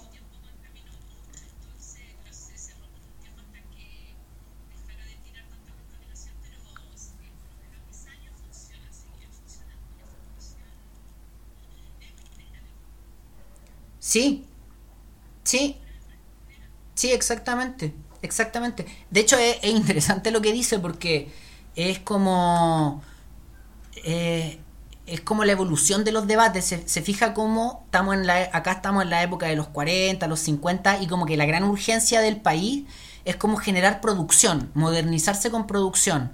Pasan unos 70 años y la urgencia del. Eh, eh, como que empiezan a operar otros debates. Entonces, por ejemplo, surge el tema ambiental entonces, alguna vez el gran problema era generar la mayor cantidad de producción posible. Pasan las décadas y tu reflexión es, ay, pero eh, nos olvidamos de que habían efectos colaterales como el medio ambiente, como la contaminación del agua, etcétera. Es bien interesante eso. Pero bueno, claro, el, la, mm, la, fundación, la, la, fundación, la fundación de Paipote está en este contexto, exacta, exactamente. Claro, la fundición y bueno, de, bueno, de hecho, la, la, la ¿cómo se llama? La Empresa Nacional de Electricidad también todavía existe. La industria azucarera nacional en la Llanza. La, sí, claro. Claro.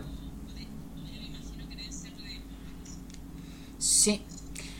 Bueno, estas cinco importantes instituciones, como ven, que operan y que son súper relevantes hasta el día de hoy, bueno, son de, esta época. Entonces, por eso digo también que, que evidentemente esto lo generó un sector político, con, una, con un contexto ideológico, político detrás, pero una manifestación de que esto que hay un trasfondo que tiene que ver con la construcción de país, con la modernización económica del país es el hecho de que estos siguen, son instituciones que son importantes hasta, hasta ahora, pues hasta, hasta hoy día.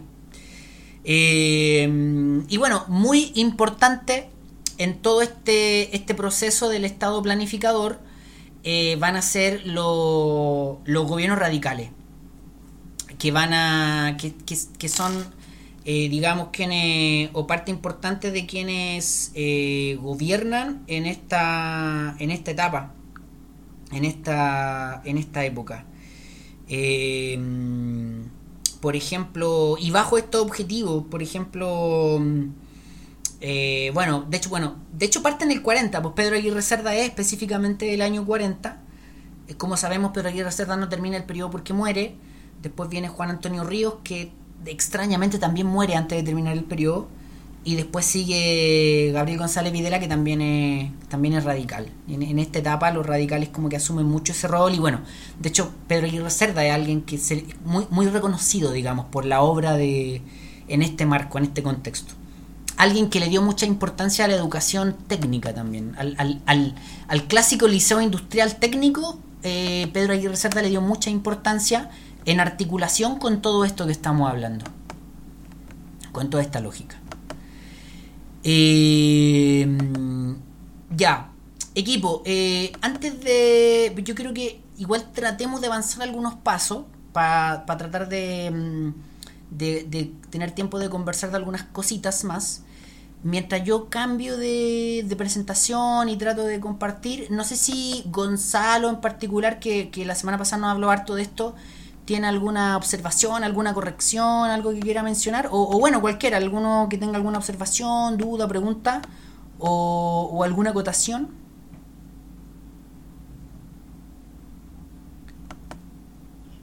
¿No?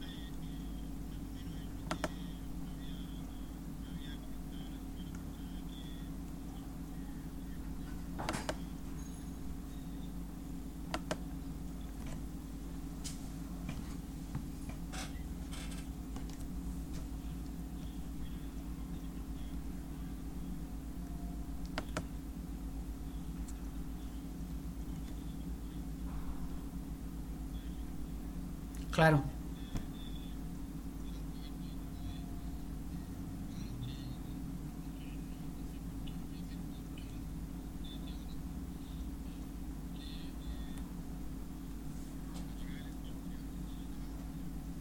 Claro.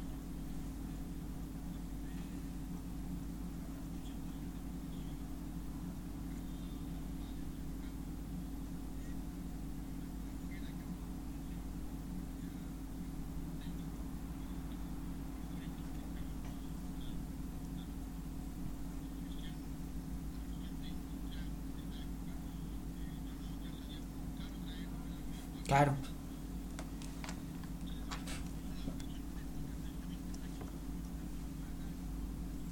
Claro, sí.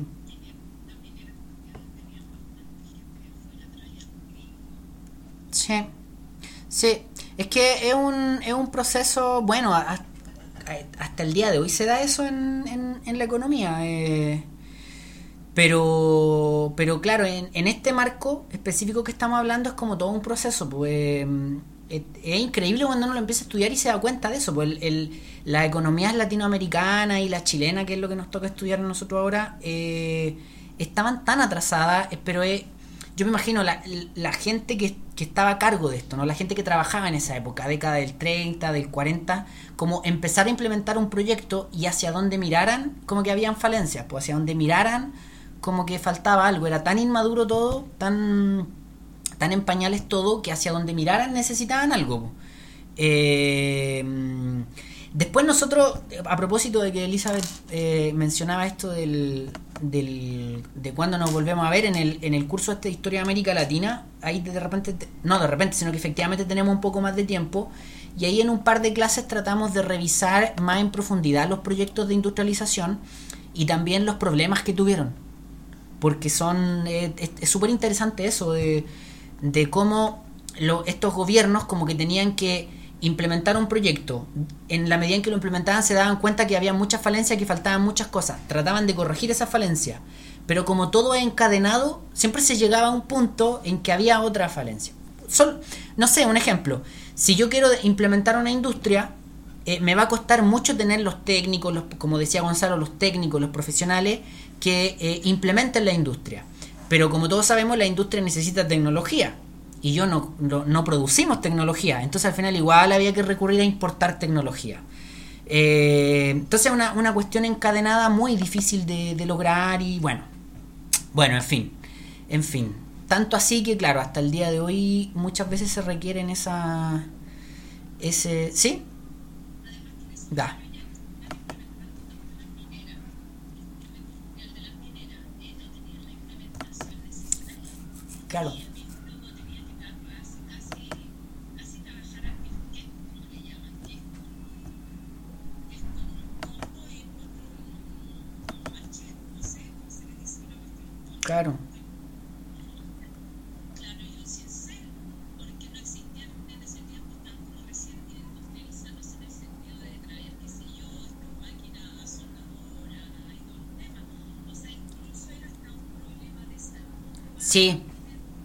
Sí.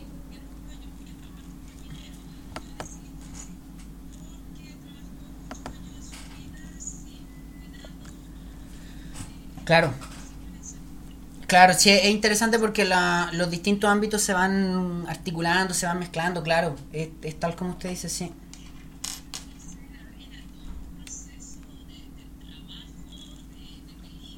Ah.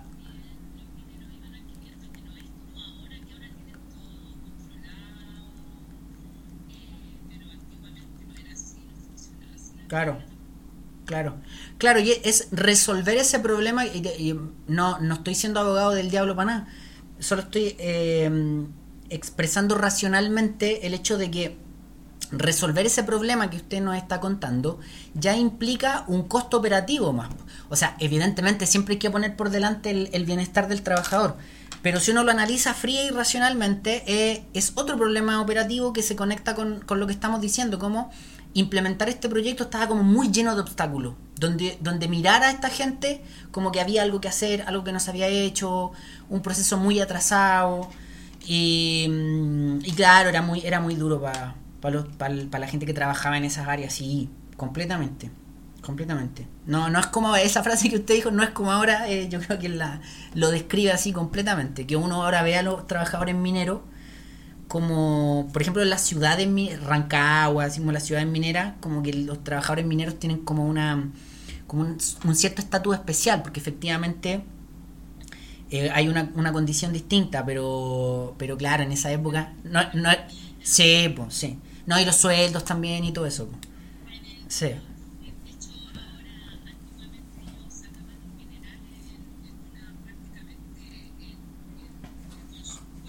Claro, sí. Sí. Claro.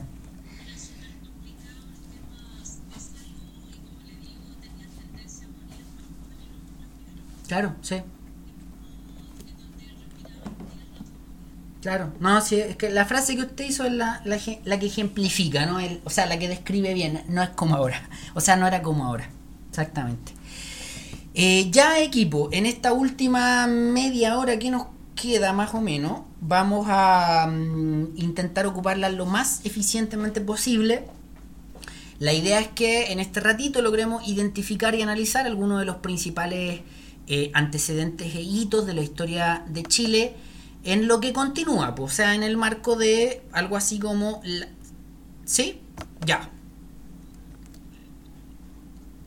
Ya. Ahí sí o no? Ya.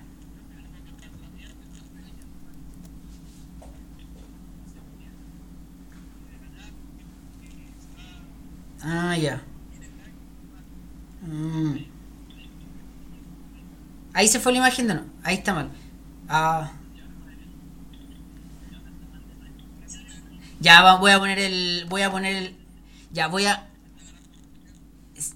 Sí, en realidad eh, era una apuesta que teníamos con el Daniel. Ah, Yo dije que era capaz de hacer esto. Eh, estoy abriendo el ocular. Vamos a cambiarnos al ocular entonces. Nos falla el audio, pero mejor la imagen. Eh, ya. Y de verdad, para mí es todo un misterio porque el, el, con el, ocular, el ocular es mi programa que reproduce PDF, por eso digo ocular. Eh, no sé por qué... No sé por qué el, el, PDF genera ese efecto de... No tengo ni la menor idea. Voy a preguntarle a alguien que sepa. Ya, ahora estoy eh, intentando proyectar la, o sea, perdón, compartir la, presentar, pues proyectar la imagen, compartir pantalla eh, y acá debería, no, algo malo pasó. Acá ventana, eh, estoy haciéndolo, presentar ahora una ventana, puse una pantalla, eso es, una ventana. Ahí lo hice bien. Y sesión del 18 de noviembre sesión B del 18 de noviembre, ya. Ahí estoy presentando, esto debe estar cargando ahora. Así que eso, pues voy a... Mm, vamos a funcionar entonces con el ocular, que al parecer, como dicen ustedes, mejora bastante la, mm, la imagen. Pero bueno, yo no sé por qué a mí me llega la el sonido más distorsionado. Vamos entonces con, eh, con esto. Yo decía entonces que la idea era intentar identificar y analizar algunos de los principales antecedentes e hitos de la historia de Chile, como con la continuación de lo que habíamos estado conversando en el marco de la segunda mitad del siglo XX, reconocer algunos elementos de vinculación entre los procesos políticos e históricos de Chile y el marco global de la Guerra Fría, y reconocer y analizar y situar históricamente algunas reformas estructurales implementadas en Chile, en la segunda mitad del, siglo XX. Eh, suena como muchísimo para eh, los poquito tiempo que nos queda, pero nada, como dije al principio, vamos nomás y hasta donde alcancemos. Esto que vamos a conversar está en el marco de lo que sería mm, eh, como una cuarta unidad, que tiene que ver eso con la Guerra Fría en Chile, que nos invita a conversar un poco de este contexto, ¿no? De la Guerra Fría en Chile y de alguna forma la, toda la agitación y la convulsión política que había en el, en el contexto de la segunda mitad del, siglo XX. Eh, bueno, ahí es un poco lo que conversamos, eh, muy, en, muy en detalle, como para tener también el, contexto cronológico, didáctico, si quieren. Los, los tres presidentes de la época, después de, bueno, habíamos dicho que estos presidentes de la o en este periodo del estado planificador es un estado muy es un periodo muy vinculado a los presidentes radicales. Radicales porque son los tres del partido radical. Pedro Aguirre Cerda que probablemente es como el más representativo eh, Juan Antonio Río después Gabriel González Videla después de Gabriel González Videla entre 1950 y 1957-58 viene el segundo periodo de Carlos Ibáñez del Campo eh, y después viene un periodo que para nosotros es como más, más, cercano en el tiempo, que es como ya una época como probablemente de la cual hemos conversado muchas veces, cada uno por, separado. Eh, una más fresquita también, con debates que incluso todavía son muy, muy álgidos. Eh, Jorge Alessandri Rodríguez, hijo de Arturo Alessandri Palma, que gobierna Chile entre 1958 y 1964 Eduardo Frei Montalva, eh, que gobierna Chile entre el 64 y 1970, y Salvador Allende, que gobierna Chile entre 1970 y 73. Eh, bueno, bueno, primero el, corte en el año 73 eh, no solo lo planteo no solo por las razones políticas obvias, no solo porque ahí hay un cambio de, digamos, de época en términos políticos, sino justamente por lo que estamos conversando, porque se termina un ciclo en términos económicos. Desde el año 74 en adelante, eh, empieza un nuevo modelo eh, económico, empieza un nuevo modelo de Estado en Chile. Entonces ahí hay un corte importante. Más allá de lo obvio, hay un corte importante en el, entre el año 73 y 74 en términos de modelo, de forma en que el Estado se relaciona con la sociedad, con la ciudadanía, con la, no, con la ciudadanía que estoy diciendo, con la sociedad, con la economía, con, la construcción de Estado. Eh, bueno, estos son algunos datos nomás que son como entretenidos de ver, eh, que son las elecciones, ¿no? las, las, distintas votaciones, eh, los resultados de las distintas elecciones, ahí donde, cada, donde gana cada uno. ¿no? la, del 58, la del 64 y la del 70. Y ahí se ven los, digamos, los resultados, etcétera. Está, mm, está entretenido de ver esto con, tiempo, así que igual, como yo les decía al principio, esto tengo la responsabilidad de subirlo al, Classroom, así que ahí sí que después lo, pueden mirar. Bueno, estos datos son muy fáciles de encontrar también, así que ahí los pueden, los, los pueden ver. ¿Sí?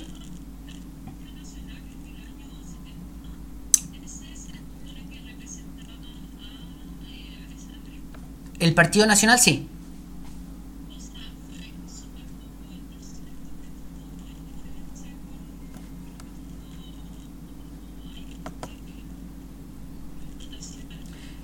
O sea, sí, pues sí. Es que es, es parte de es parte de todo el es, es, parte digamos de todo el de todo el panorama, pues de toda la, conflictividad cuando se discute este tema es, como un antecedente súper relevante. El, margen, si, bueno, no, no, tenemos tiempo como para hacer ese análisis, pero si se fija la, la votación de Frey con la votación de Radomiro Tomic, Frey baja muchísimo, perdón, Radomiro Tomic, la de C en realidad, baja mucho la votación de una elección a otra, entonces la, el electorado se termina, eh, queda muy, es un poco raro porque eh, queda muy dividido en tres, pero al mismo tiempo queda como partido en dos.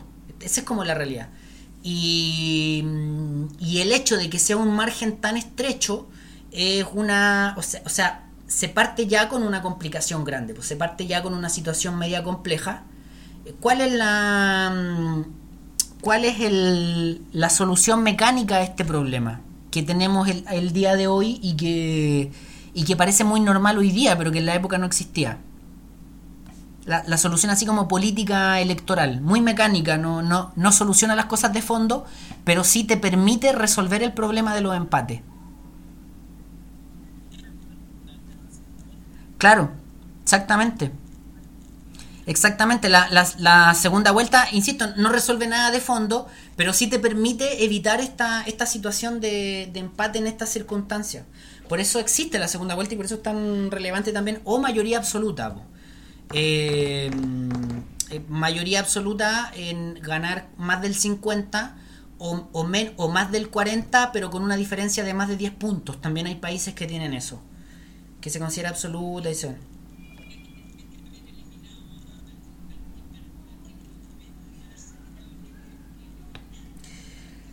En el, en, el, la, bueno, en la, en la, elección del 64 fue así, el, el, Frente Democrático, que era como la derecha, eh, presentó candidato, pero la si se fijan en los resultados, la realidad es que fue casi una, una cosa muy simbólica. El, el, todo se concentró entre la democracia cristiana y en el triunfo de Frey.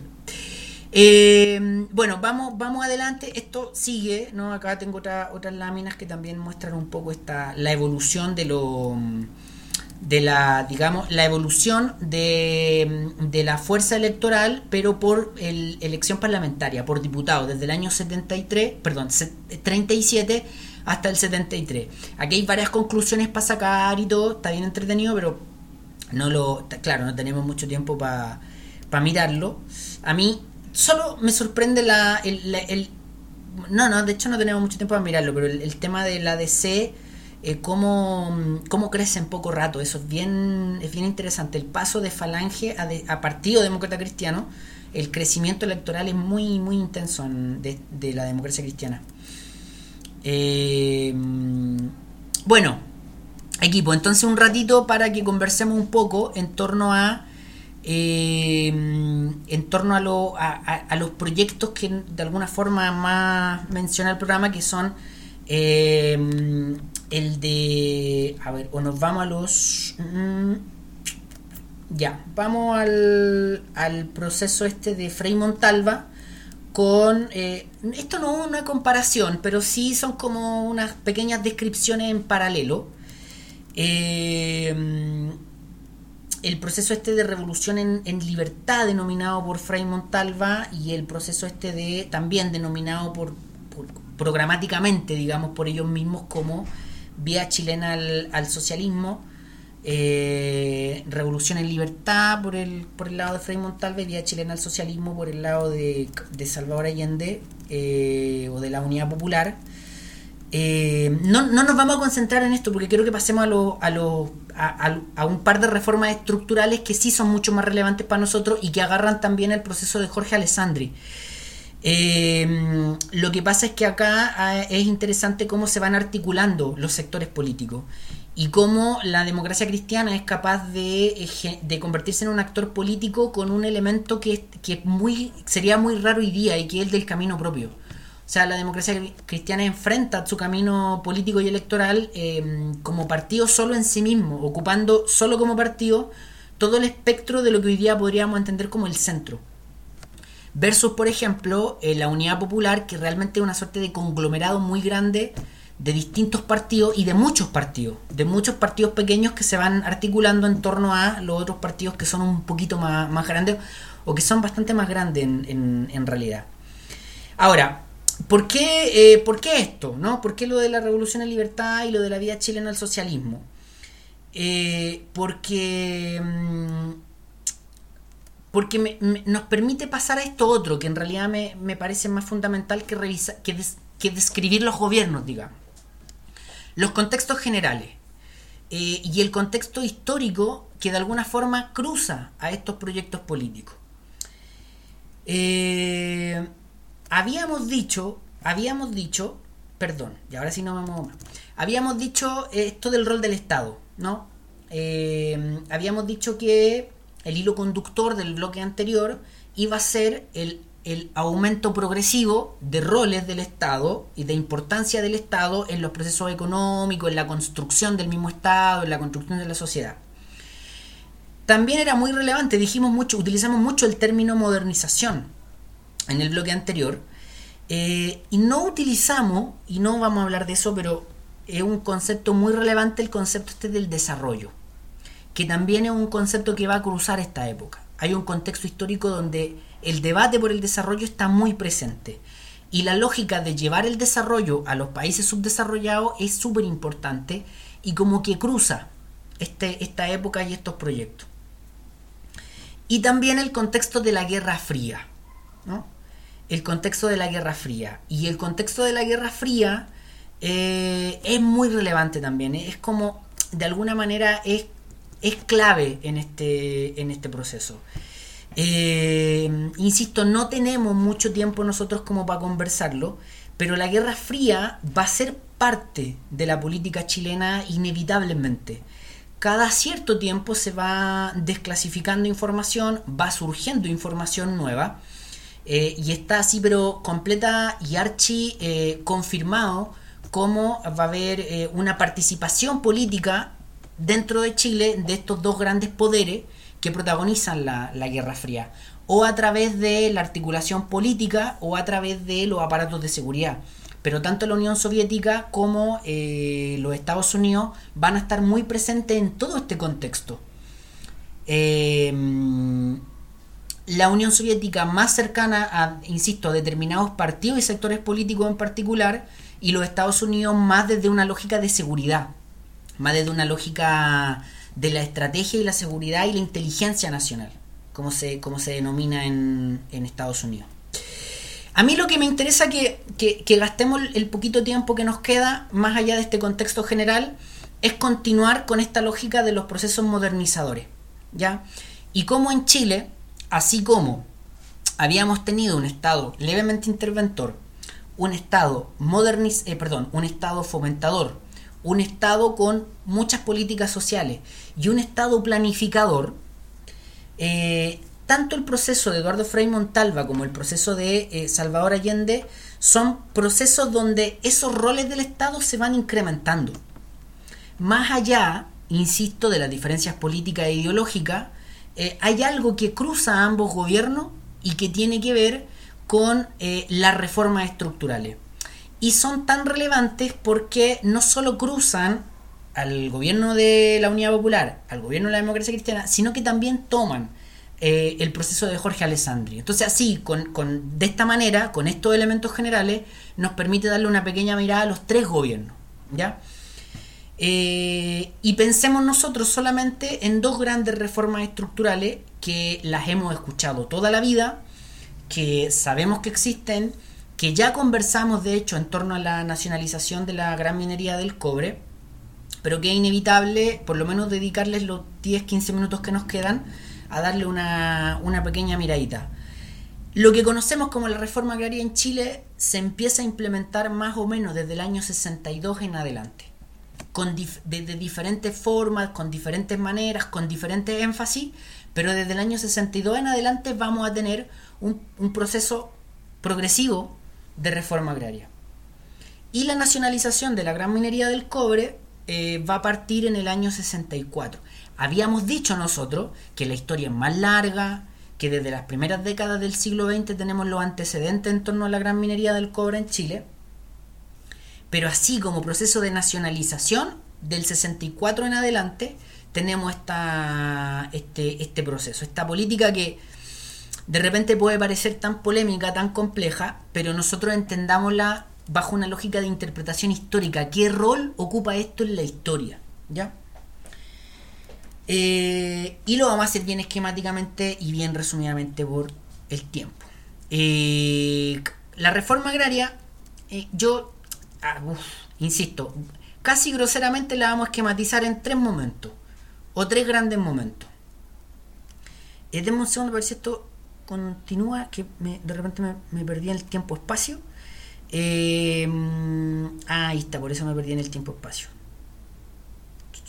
Y tenía, tengo unas láminas repetidas, perdón, las pegué dos veces. Eh, ya, ahora sí.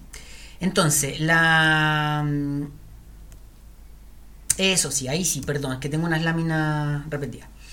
Eh, ahí se ve justamente lo de la, perdón, eh, lo de la Guerra Fría, que igual yo tenía como preparado por si teníamos un poquito más de tiempo de darle una vuelta a, la, a lo de la, al contexto de Guerra Fría con el caso chileno. Pero, pero nada, le vamos a, lo vamos a, pasar por alto y vamos, concentrémonos mejor en, Nos queda muy poquito rato, así que concentrémonos en las reformas estructurales. La reforma agraria, la reforma agraria, eh, yo intento ordenarla en tres grandes momentos. Yo sé que esto es mucho más complejo, más difícil, pero ordenémosla en tres grandes momentos. Eh, en el año 62 y bajo gobierno de Jorge Alessandri, eh, se genera la primera ley de reforma agraria en Chile. ¿no? Generalmente como que todo el debate se concentra también en lo que es más, conflictivo o más, más agudo, donde las contradicciones están más agudizadas. Pero la realidad es que la reforma agraria parte con, eh, en, el año 62 con la primera ley de reforma agraria. Y esto tiene que ver, esto, esto tiene una historia larga también. Eh, yo acá le, le puse de la presión social a la primera ley de reforma agraria. Porque la reforma agraria en realidad no es una cuestión, evidentemente que tiene un, componente ideológico y filosófico detrás, pero que hay un componente, y insisto con el tema, nuevamente que está bajo el contexto de la búsqueda de una modernización, principalmente económica del país, la búsqueda de una modernización productiva en el país. Entonces la reforma agraria es interesante porque se te mezcla la cuestión social, el tema social, se te mezcla una larga historia de la forma en cómo construiste socialmente el país y se te mezcla este contexto más cortito de búsqueda de modernización productiva para el país. ¿A qué me refiero? Dos segundos. Estamos en 1962, estamos en la década de los 60 y todavía la estructura agraria de América Latina es una estructura agraria definida, determinada y organizada y estructurada a partir del sistema de latifundio. A partir del sistema del fundo. Partir, esa vieja hacienda, la vieja hacienda de la época colonial, cambió de nombre, Eh, el sistema en América Latina se llama el sistema de latifundio, pero básicamente sigue, sigue operando de la misma manera. Enormes, gigantes extensiones de tierra que son de propiedad de una familia, que son de propiedad de una persona. Esa persona determina cómo se ocupa la tierra, esa persona determina cómo se produce y lo que se produce, y en ese territorio, llama en, en ese fondo, vive el, digamos, ahí evidentemente que está el dueño del territorio, pero también ahí viven los inquilinos que son los que trabajan la, tierra, ¿no? Eh, que algunos viven ahí y también hay un sistema de peonaje, así como temporeros modernos, ¿no? Gente que eh, anda deambulando por los distintos fundos, trabajando por el día, por techo comida, etc. Eh, la relación de trabajo que se da al interior del fondo es una cosa muy arcaica, para nosotros hoy día impensado para la vida cotidiana. Hasta el siglo XX todavía habían fondos donde la relación no era salarial, donde había una suerte de señoriaje. No quiero utilizar el término porque es un debate complicado en el siglo XX, si esto era un capitalismo atrasado, si se parecía al feudalismo o no, pero bueno, son condiciones sociales muy atrasadas las del campo. Y lo más pragmático, lo más desde el punto de vista de la racionalidad económica, es que se genera la irracionalidad de que Chile, siendo un país predominantemente minero y agrícola, en muchos casos tiene que importar comida, tiene que importar alimento. Porque ese sistema del latifundio no solo éticamente e ideológicamente puede ser discutible, cuestionable, criticable, no solamente, por eso dije al principio, no solamente está ese debate ideológico de la tierra, de la división de la tierra, es completo y radicalmente irracional desde el punto de vista económico el sistema y la estructura agraria latinoamericana en la década del 50 se parece más, y ahora sí voy a, voy a ser más taxativo, se parece más a la Europa medieval que a los Estados Unidos de la misma época. El sistema de las granjas familiares norteamericanos era muy distinto y muchísimo más productivo que lo que había en América Latina. Entonces la urgencia de la reforma agraria fue algo que se empezó a generar de a poco. E insisto, perdón por lo reiterativo, no solo por una cuestión ideológica y filosófica, sino por una cuestión pragmática y económica. Era radicalmente improductivo, porque el dueño de la tierra era el dueño, hacía lo que quería con ella. Entonces, el porcentaje de tierra ociosa, de tierra que no se ocupaba, eh, versus el hecho de que había carencia de producción agrícola, era enorme, era enorme. Eh, en las décadas de los 50, 60 incluso van a haber sectores de la iglesia bueno, la iglesia siempre ha tenido grandes terrenos, eh, digamos casonas muy bonitas, donde están las instalaciones de la, de la iglesia, etcétera. Y algunos sectores de la iglesia incluso van a empezar a compartir la tierra, la van a empezar, digamos, a, a, transformar en, en, digamos, en tierras públicas o a, no quiero ocupar la palabra donar, pero a eso, como a desprenderse de porciones de tierra, a repartirla de alguna manera, exactamente.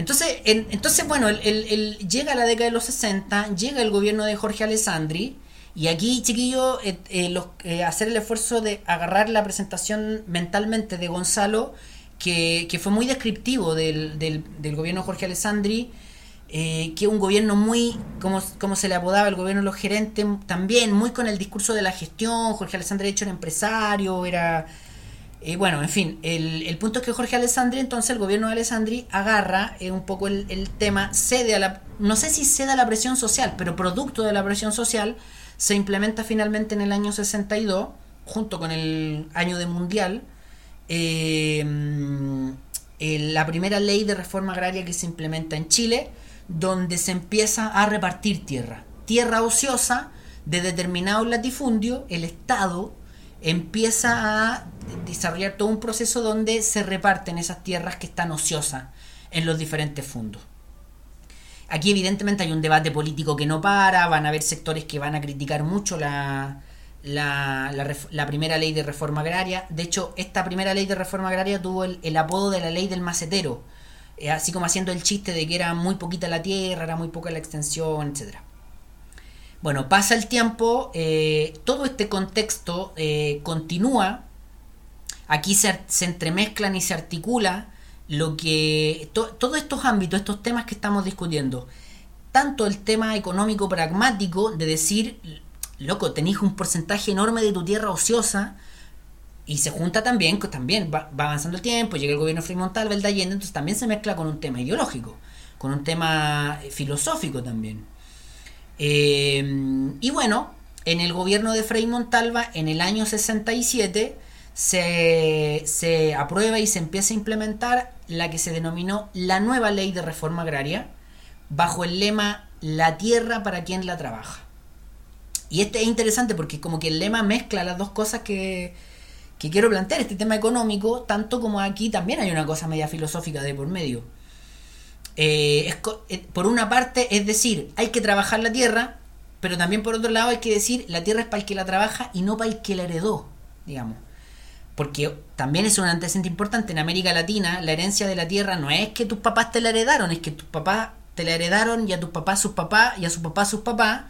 Eh, y esto es, el, tema de la propiedad de la tierra en América Latina se remonta a la colonia así en serio, de verdad.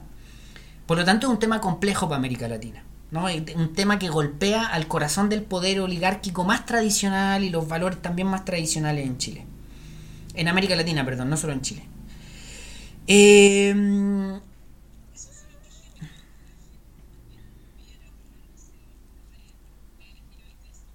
Claro, claro, ahí la...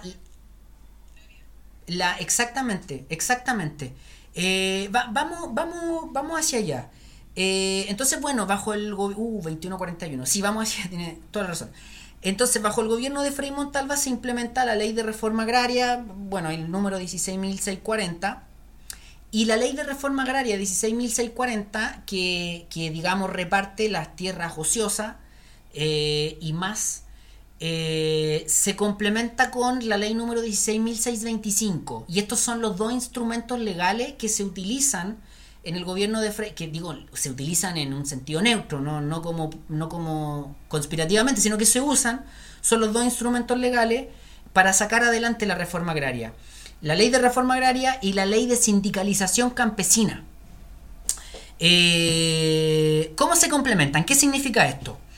En términos súper simples el Estado, eh, eh, o, digamos la gente que participa en esto, el instrumento, el, organismo del Estado pertinente, eh, se comunica con los determinados inquilinos de un fondo. Y supongamos que tiene un fondo, ¿no? Un fondo con las condiciones que sabemos, las características que sabemos. El fondo del señor de la querencia. Y en el fondo del señor de la querencia, si forman un sindicato, los inquilinos, que uno asocia principalmente los sindicatos a la, a la fábrica, a otro tipo de trabajo, pero esta ley implicaba que si los inquilinos forman un sindicato y van y, recurren al Estado, pueden solicitar la expropiación de los terrenos ociosos. ¿no? Pueden, pueden ellos eh, generar una suerte de proyecto a través del sindicato si tienen que formar ese sindicato eh, y le pueden solicitar al Estado que se empiece a aplicar la ley de reforma agraria, la ley que se empiecen a expropiar esas tierras. Eh, por eso se generó esa ley de sindicalización campesina. Entonces, algunos números, dos muy breves para que no nos demoremos, eh, bueno, y de hecho porque son los que puse, eh, en la época esta, entre el 67 y el, y el año 70, que es en donde opera esta ley bajo el gobierno de Frei Montalva, se crean 400 sindicatos o más de 400 sindicatos, en torno a los 400 sindicatos, que reúnen a unos 100.000 campesinos esta ley de sindicalización. Eh, y se expropiaron algo así como, o, bueno, o en 1400 propiedades agrícolas eh, que pertenecían a estos 400 sindicatos, ¿no? O sea, me refiero, unas 1400 propiedades agrícolas fueron de alguna forma intervenidas por la, por la ley de reforma agraria, a eso me refiero. Y unas y más de 3,5 millones de hectáreas fueron expropiadas y pasaron a, digamos, que eran del dueño del fondo, pasaron a manos del, campesino. ¿Y qué se hacía con esto? Aquí deberíamos tener una pizarrita, algo así. Aquí, esto, esto en la sala funciona mejor. Pero imagínense un fondo, imagínense el perímetro de un fondo, el territorio, el terreno, ¿verdad?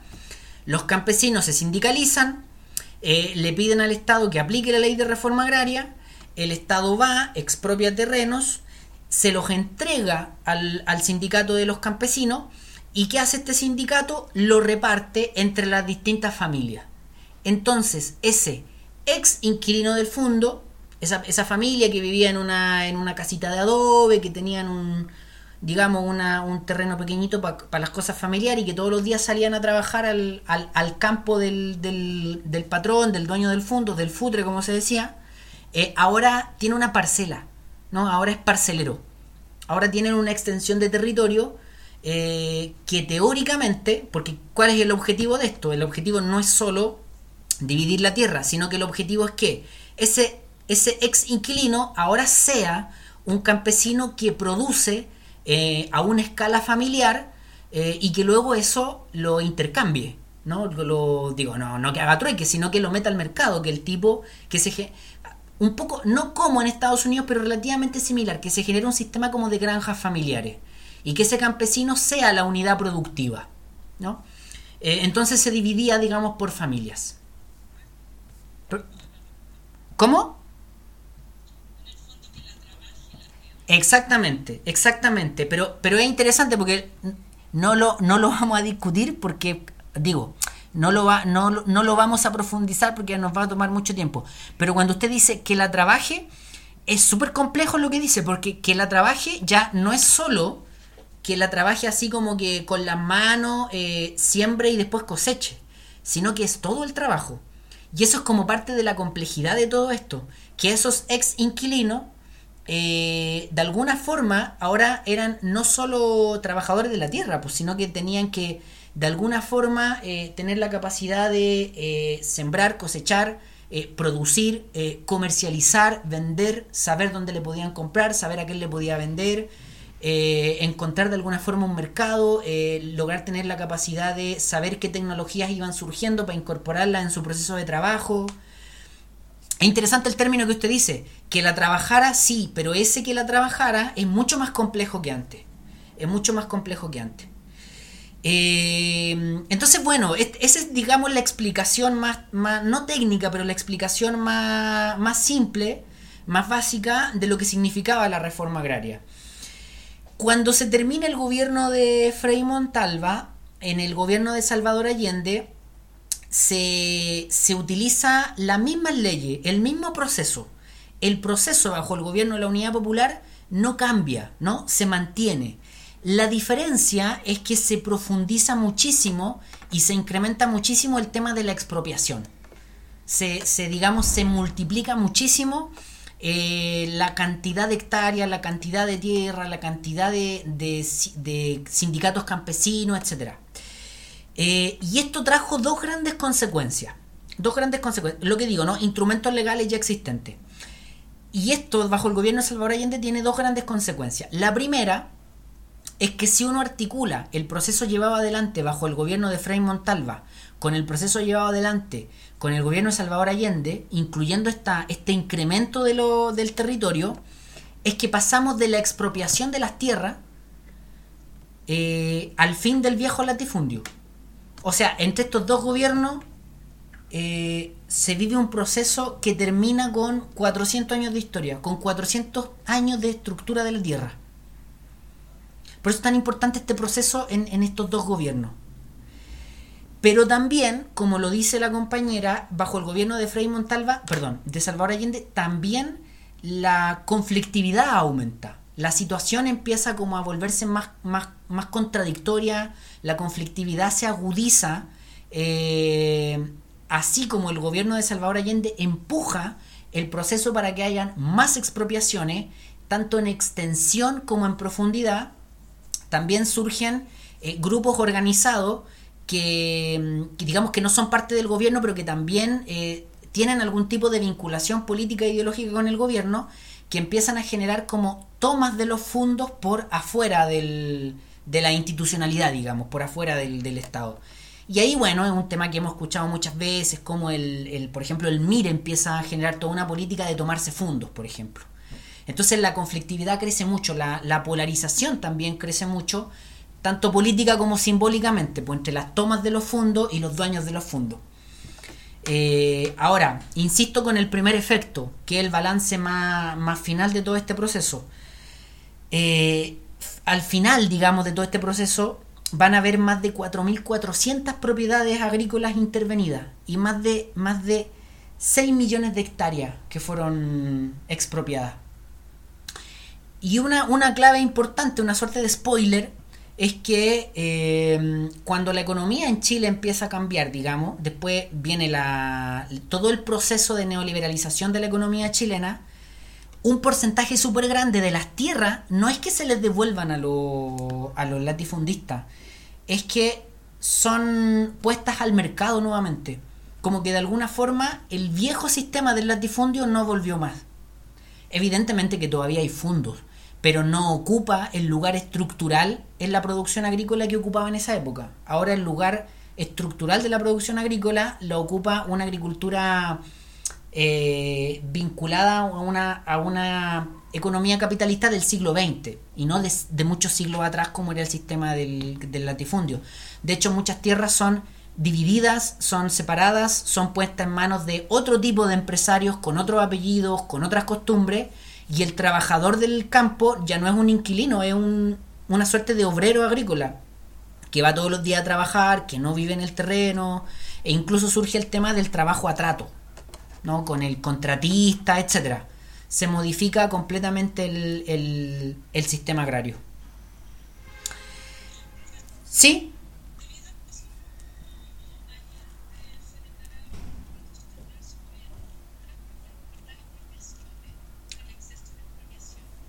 No, no, no. El tema este de la reforma agraria es, es muy complejo porque. Mm, por, es más complejo.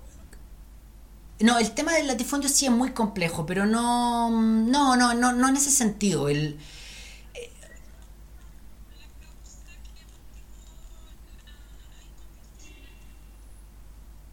El, el, pero es que ¿a qué, se refiere específicamente con inconstitucionalidad? Es que lo que pasa es... ¿Mm?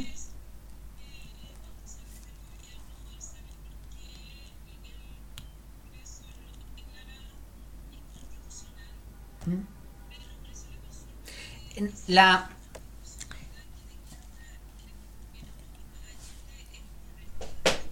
A ver, el, el, yo no sé si específica, específicamente la conflictividad por la reforma agraria eh, genera lo que, lo que dice usted, pero la conflictividad por la reforma agraria es una parte muy importante de todo el conflicto, sí, sí.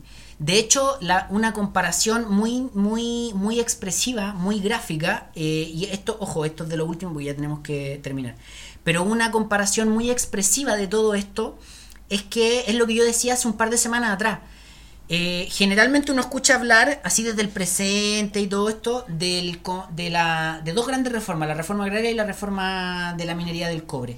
Y la reforma de la minería del cobre no tuvo la resistencia que sí tuvo la reforma agraria. Entonces, no, no le puedo responder en términos específicos, no, de verdad que no lo sé pero sí la reforma agraria ocupa un porcentaje muy, muy, perdón, sí, pues la reforma agraria ocupa un porcentaje muy, muy importante de la conflictividad, exactamente, porque eh, lo, por lo que acabo de decir, en el sector de la tierra, de la propiedad de la tierra, está el corazón del poder más tradicional en América Latina. Está, y, la, y, el, y, ese sector del poder ligado a la tierra, eh, para decirlo en términos más simples, eh, aguantó hasta el final, digamos, resistió hasta el final. No así la, el sector de la gran minería. El sector de la gran minería fue, como lo dijimos la semana pasada, fue, o la semana antepasada, eh, la ley de la nacionalización de la minería se aprobó con un 100% de, de, en el Parlamento. Por cierto que generó también un proceso de conflictividad política, pero al nivel de la reforma agraria no. No, la reforma agraria, en eso usted tiene razón, fue muy conflictiva. Insisto, no, no le puedo responder así específicamente, pero en términos del contexto sí, sí. Em, ya, equipo, eso, miren, acá en la lámina que están acá van a ver algunos textos eh, respecto a la reforma agraria. Eh, son tres textos cortitos, muy cortitos. Digo, los voy a dejar acá, no les voy a pedir nada ahora con esto, pero los dejo acá por si de repente alguien le quiere dar una vuelta en, en algún otro momento. Son, el primero es un mensaje presidencial de Jorge Alessandri eh, Rodríguez explicando su ley de la reforma agraria. Después el otro texto, eh, un texto también, eh, aquí no específicamente de Frei Montalva, pero sí de la, del gobierno de Frei Montalva también, explicando su versión de la reforma agraria. Y, e, y, el último texto es un texto del, de la candidatura de Salvador Allende, donde ellos explican el lugar que la reforma agraria tiene para su programáticamente, digamos, para su, para su candidatura. ¿Ya? ¿Sí?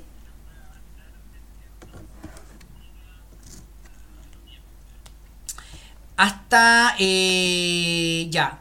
Ya, entonces eso nos sirve también para cerrar. La prueba va a entrar, o sea, en la prueba va a entrar desde la organización de la República hasta eh, no la unidad popular, sino que hasta eh, no, dejémoslo hasta la, hasta, hasta la etapa planificadora. ¿Ya? No nos metamos acá porque esto lo hicimos muy corriendo, sin, sin preguntas, sin observaciones.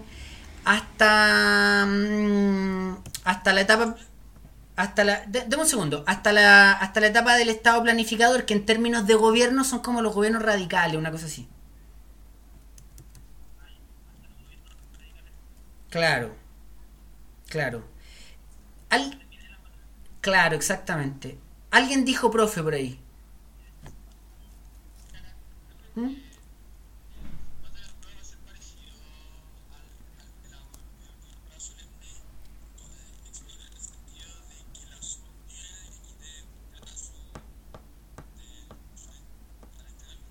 Así, tal cual, lo que usted dijo. Sí, exactamente. Sí, sí, eh, eh ¿Sí?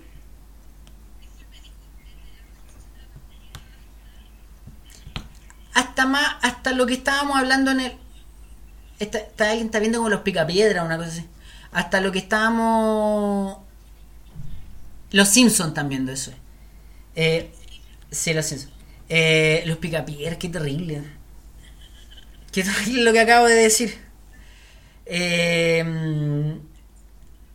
Sí, pero yo veía a los picapiedras cuando era niño, sí, era muy niño cuando los veía. En mi defensa puedo decir eso. Eh, ¿Qué iba a decir yo? Que la hasta, claro, hasta los gobiernos... Sebastián lo puso en términos de, gobiernos, claro, en términos de gobierno hasta los gobiernos radicales, pero hasta la, claro, hasta la etapa del gobierno de los estados planificador, más o menos hasta ahí. No, no más o menos hasta ahí. Sí. Claro, Claro, en términos de gobierno sí, hasta González Videla. ¿Ya? Eh, eso, eso. Y como dice el compañero también, eh, y Elizabeth también lo había mencionado en el bloque anterior, la prueba va a ser como la prueba anterior. Entonces, ese es el formato para que estén preparados para ese formato yo les voy a traer las preguntas o, el, o no sé, la actividad y el y nada, se la entrego y ustedes me la devuelven hecha el probablemente el próximo miércoles, una cosa así como con un plazo más o menos extendido, porque además ya ya hicimos el curso y todo, entonces estamos bien, digamos. Ahora el tema es, es que eso hay que llevar los números. El, el problema de tener que llevar el aprendizaje a números, que es una, una cosa complicada. Eh, se nos fue. Bueno, eso, eso equipo. ¿Cómo? Sí, pues, sí, pues es, complicada y es traumática también y, y todo. sobre todo los niños. Sí, pues es estresante, pues. Este, el, trabajo, el, el semestre de uno vale un número.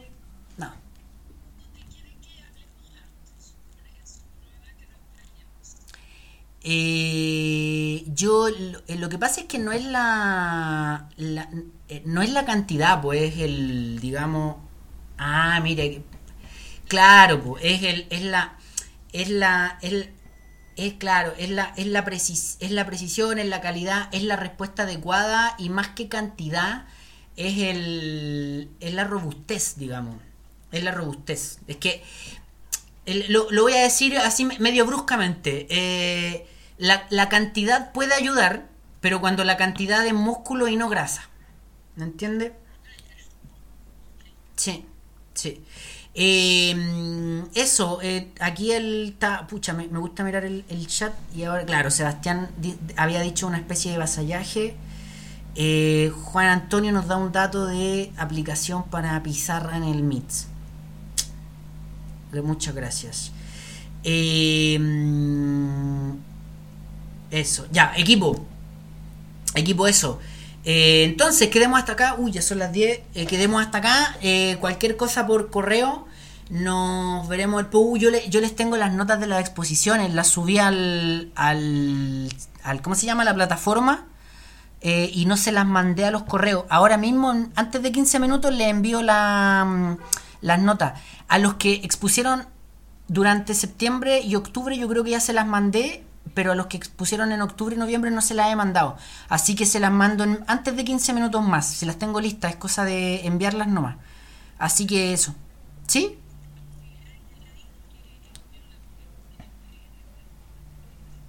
No, pero usted se la mandé hace tiempo, pues Marcela. ¿En una hoja de Word, sí? ¿O no? A eso me refería. Yo creo que. Yo pensaba que se lo había mandado. José Antonio se la mandé o no? ¿No? Yo estaba seguro que sí. A Marcela, a Sebastián, a José Antonio. Bueno, se las mando de nuevo, no importa. Se las mando de nuevo. Sí, pues. Sí, porque es la pauta de evaluación. El, sí, sí, una hojita de Word con una, una tablita, con... Pero bueno, bueno, si no, no importa, si no... ¿Mm?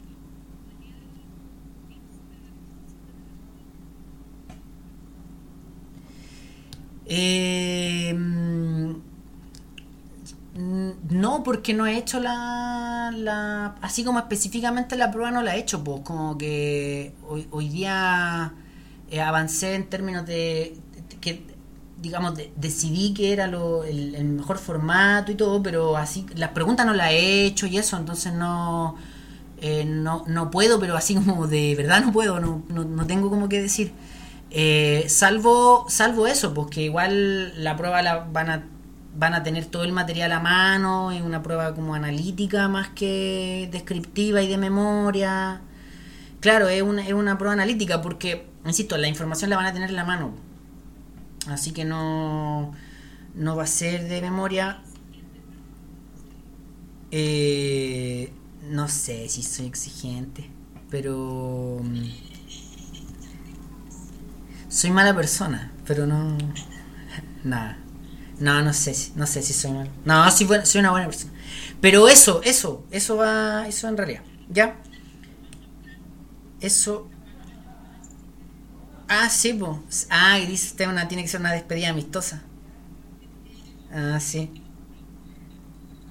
Nada, sí, está, está bien el curso, así que no se preocupe. Lo que decía, pues si ya hicimos el semestre, a mí me parece que está bien, así que no... el- eh, hay que llevarlo a un número y eso es un trámite nomás, así que no se preocupen, si estamos, estamos desde mi punto de vista estamos bien, no, no, hay, no hay mucho problema. Y bueno, de hecho las notas de la exposición están súper bien y se las mando ahora en, en un ratito porque no... eh, porque bueno, las tengo listas, me olvidé de, de enviárselas y pensé que se las había enviado a los, a los compañeros y compañeras que expusieron en septiembre. Ya, ahora sí, equipo. Eh, nos vemos entonces. Nos veremos. Abrazos para todos y todas. Y cualquier cosa por correo. Que usted bien, usted también. Chao. Chao. Usted igual, chao. El próximo año, no, la próxima semana. Sí. No, ya. Chao.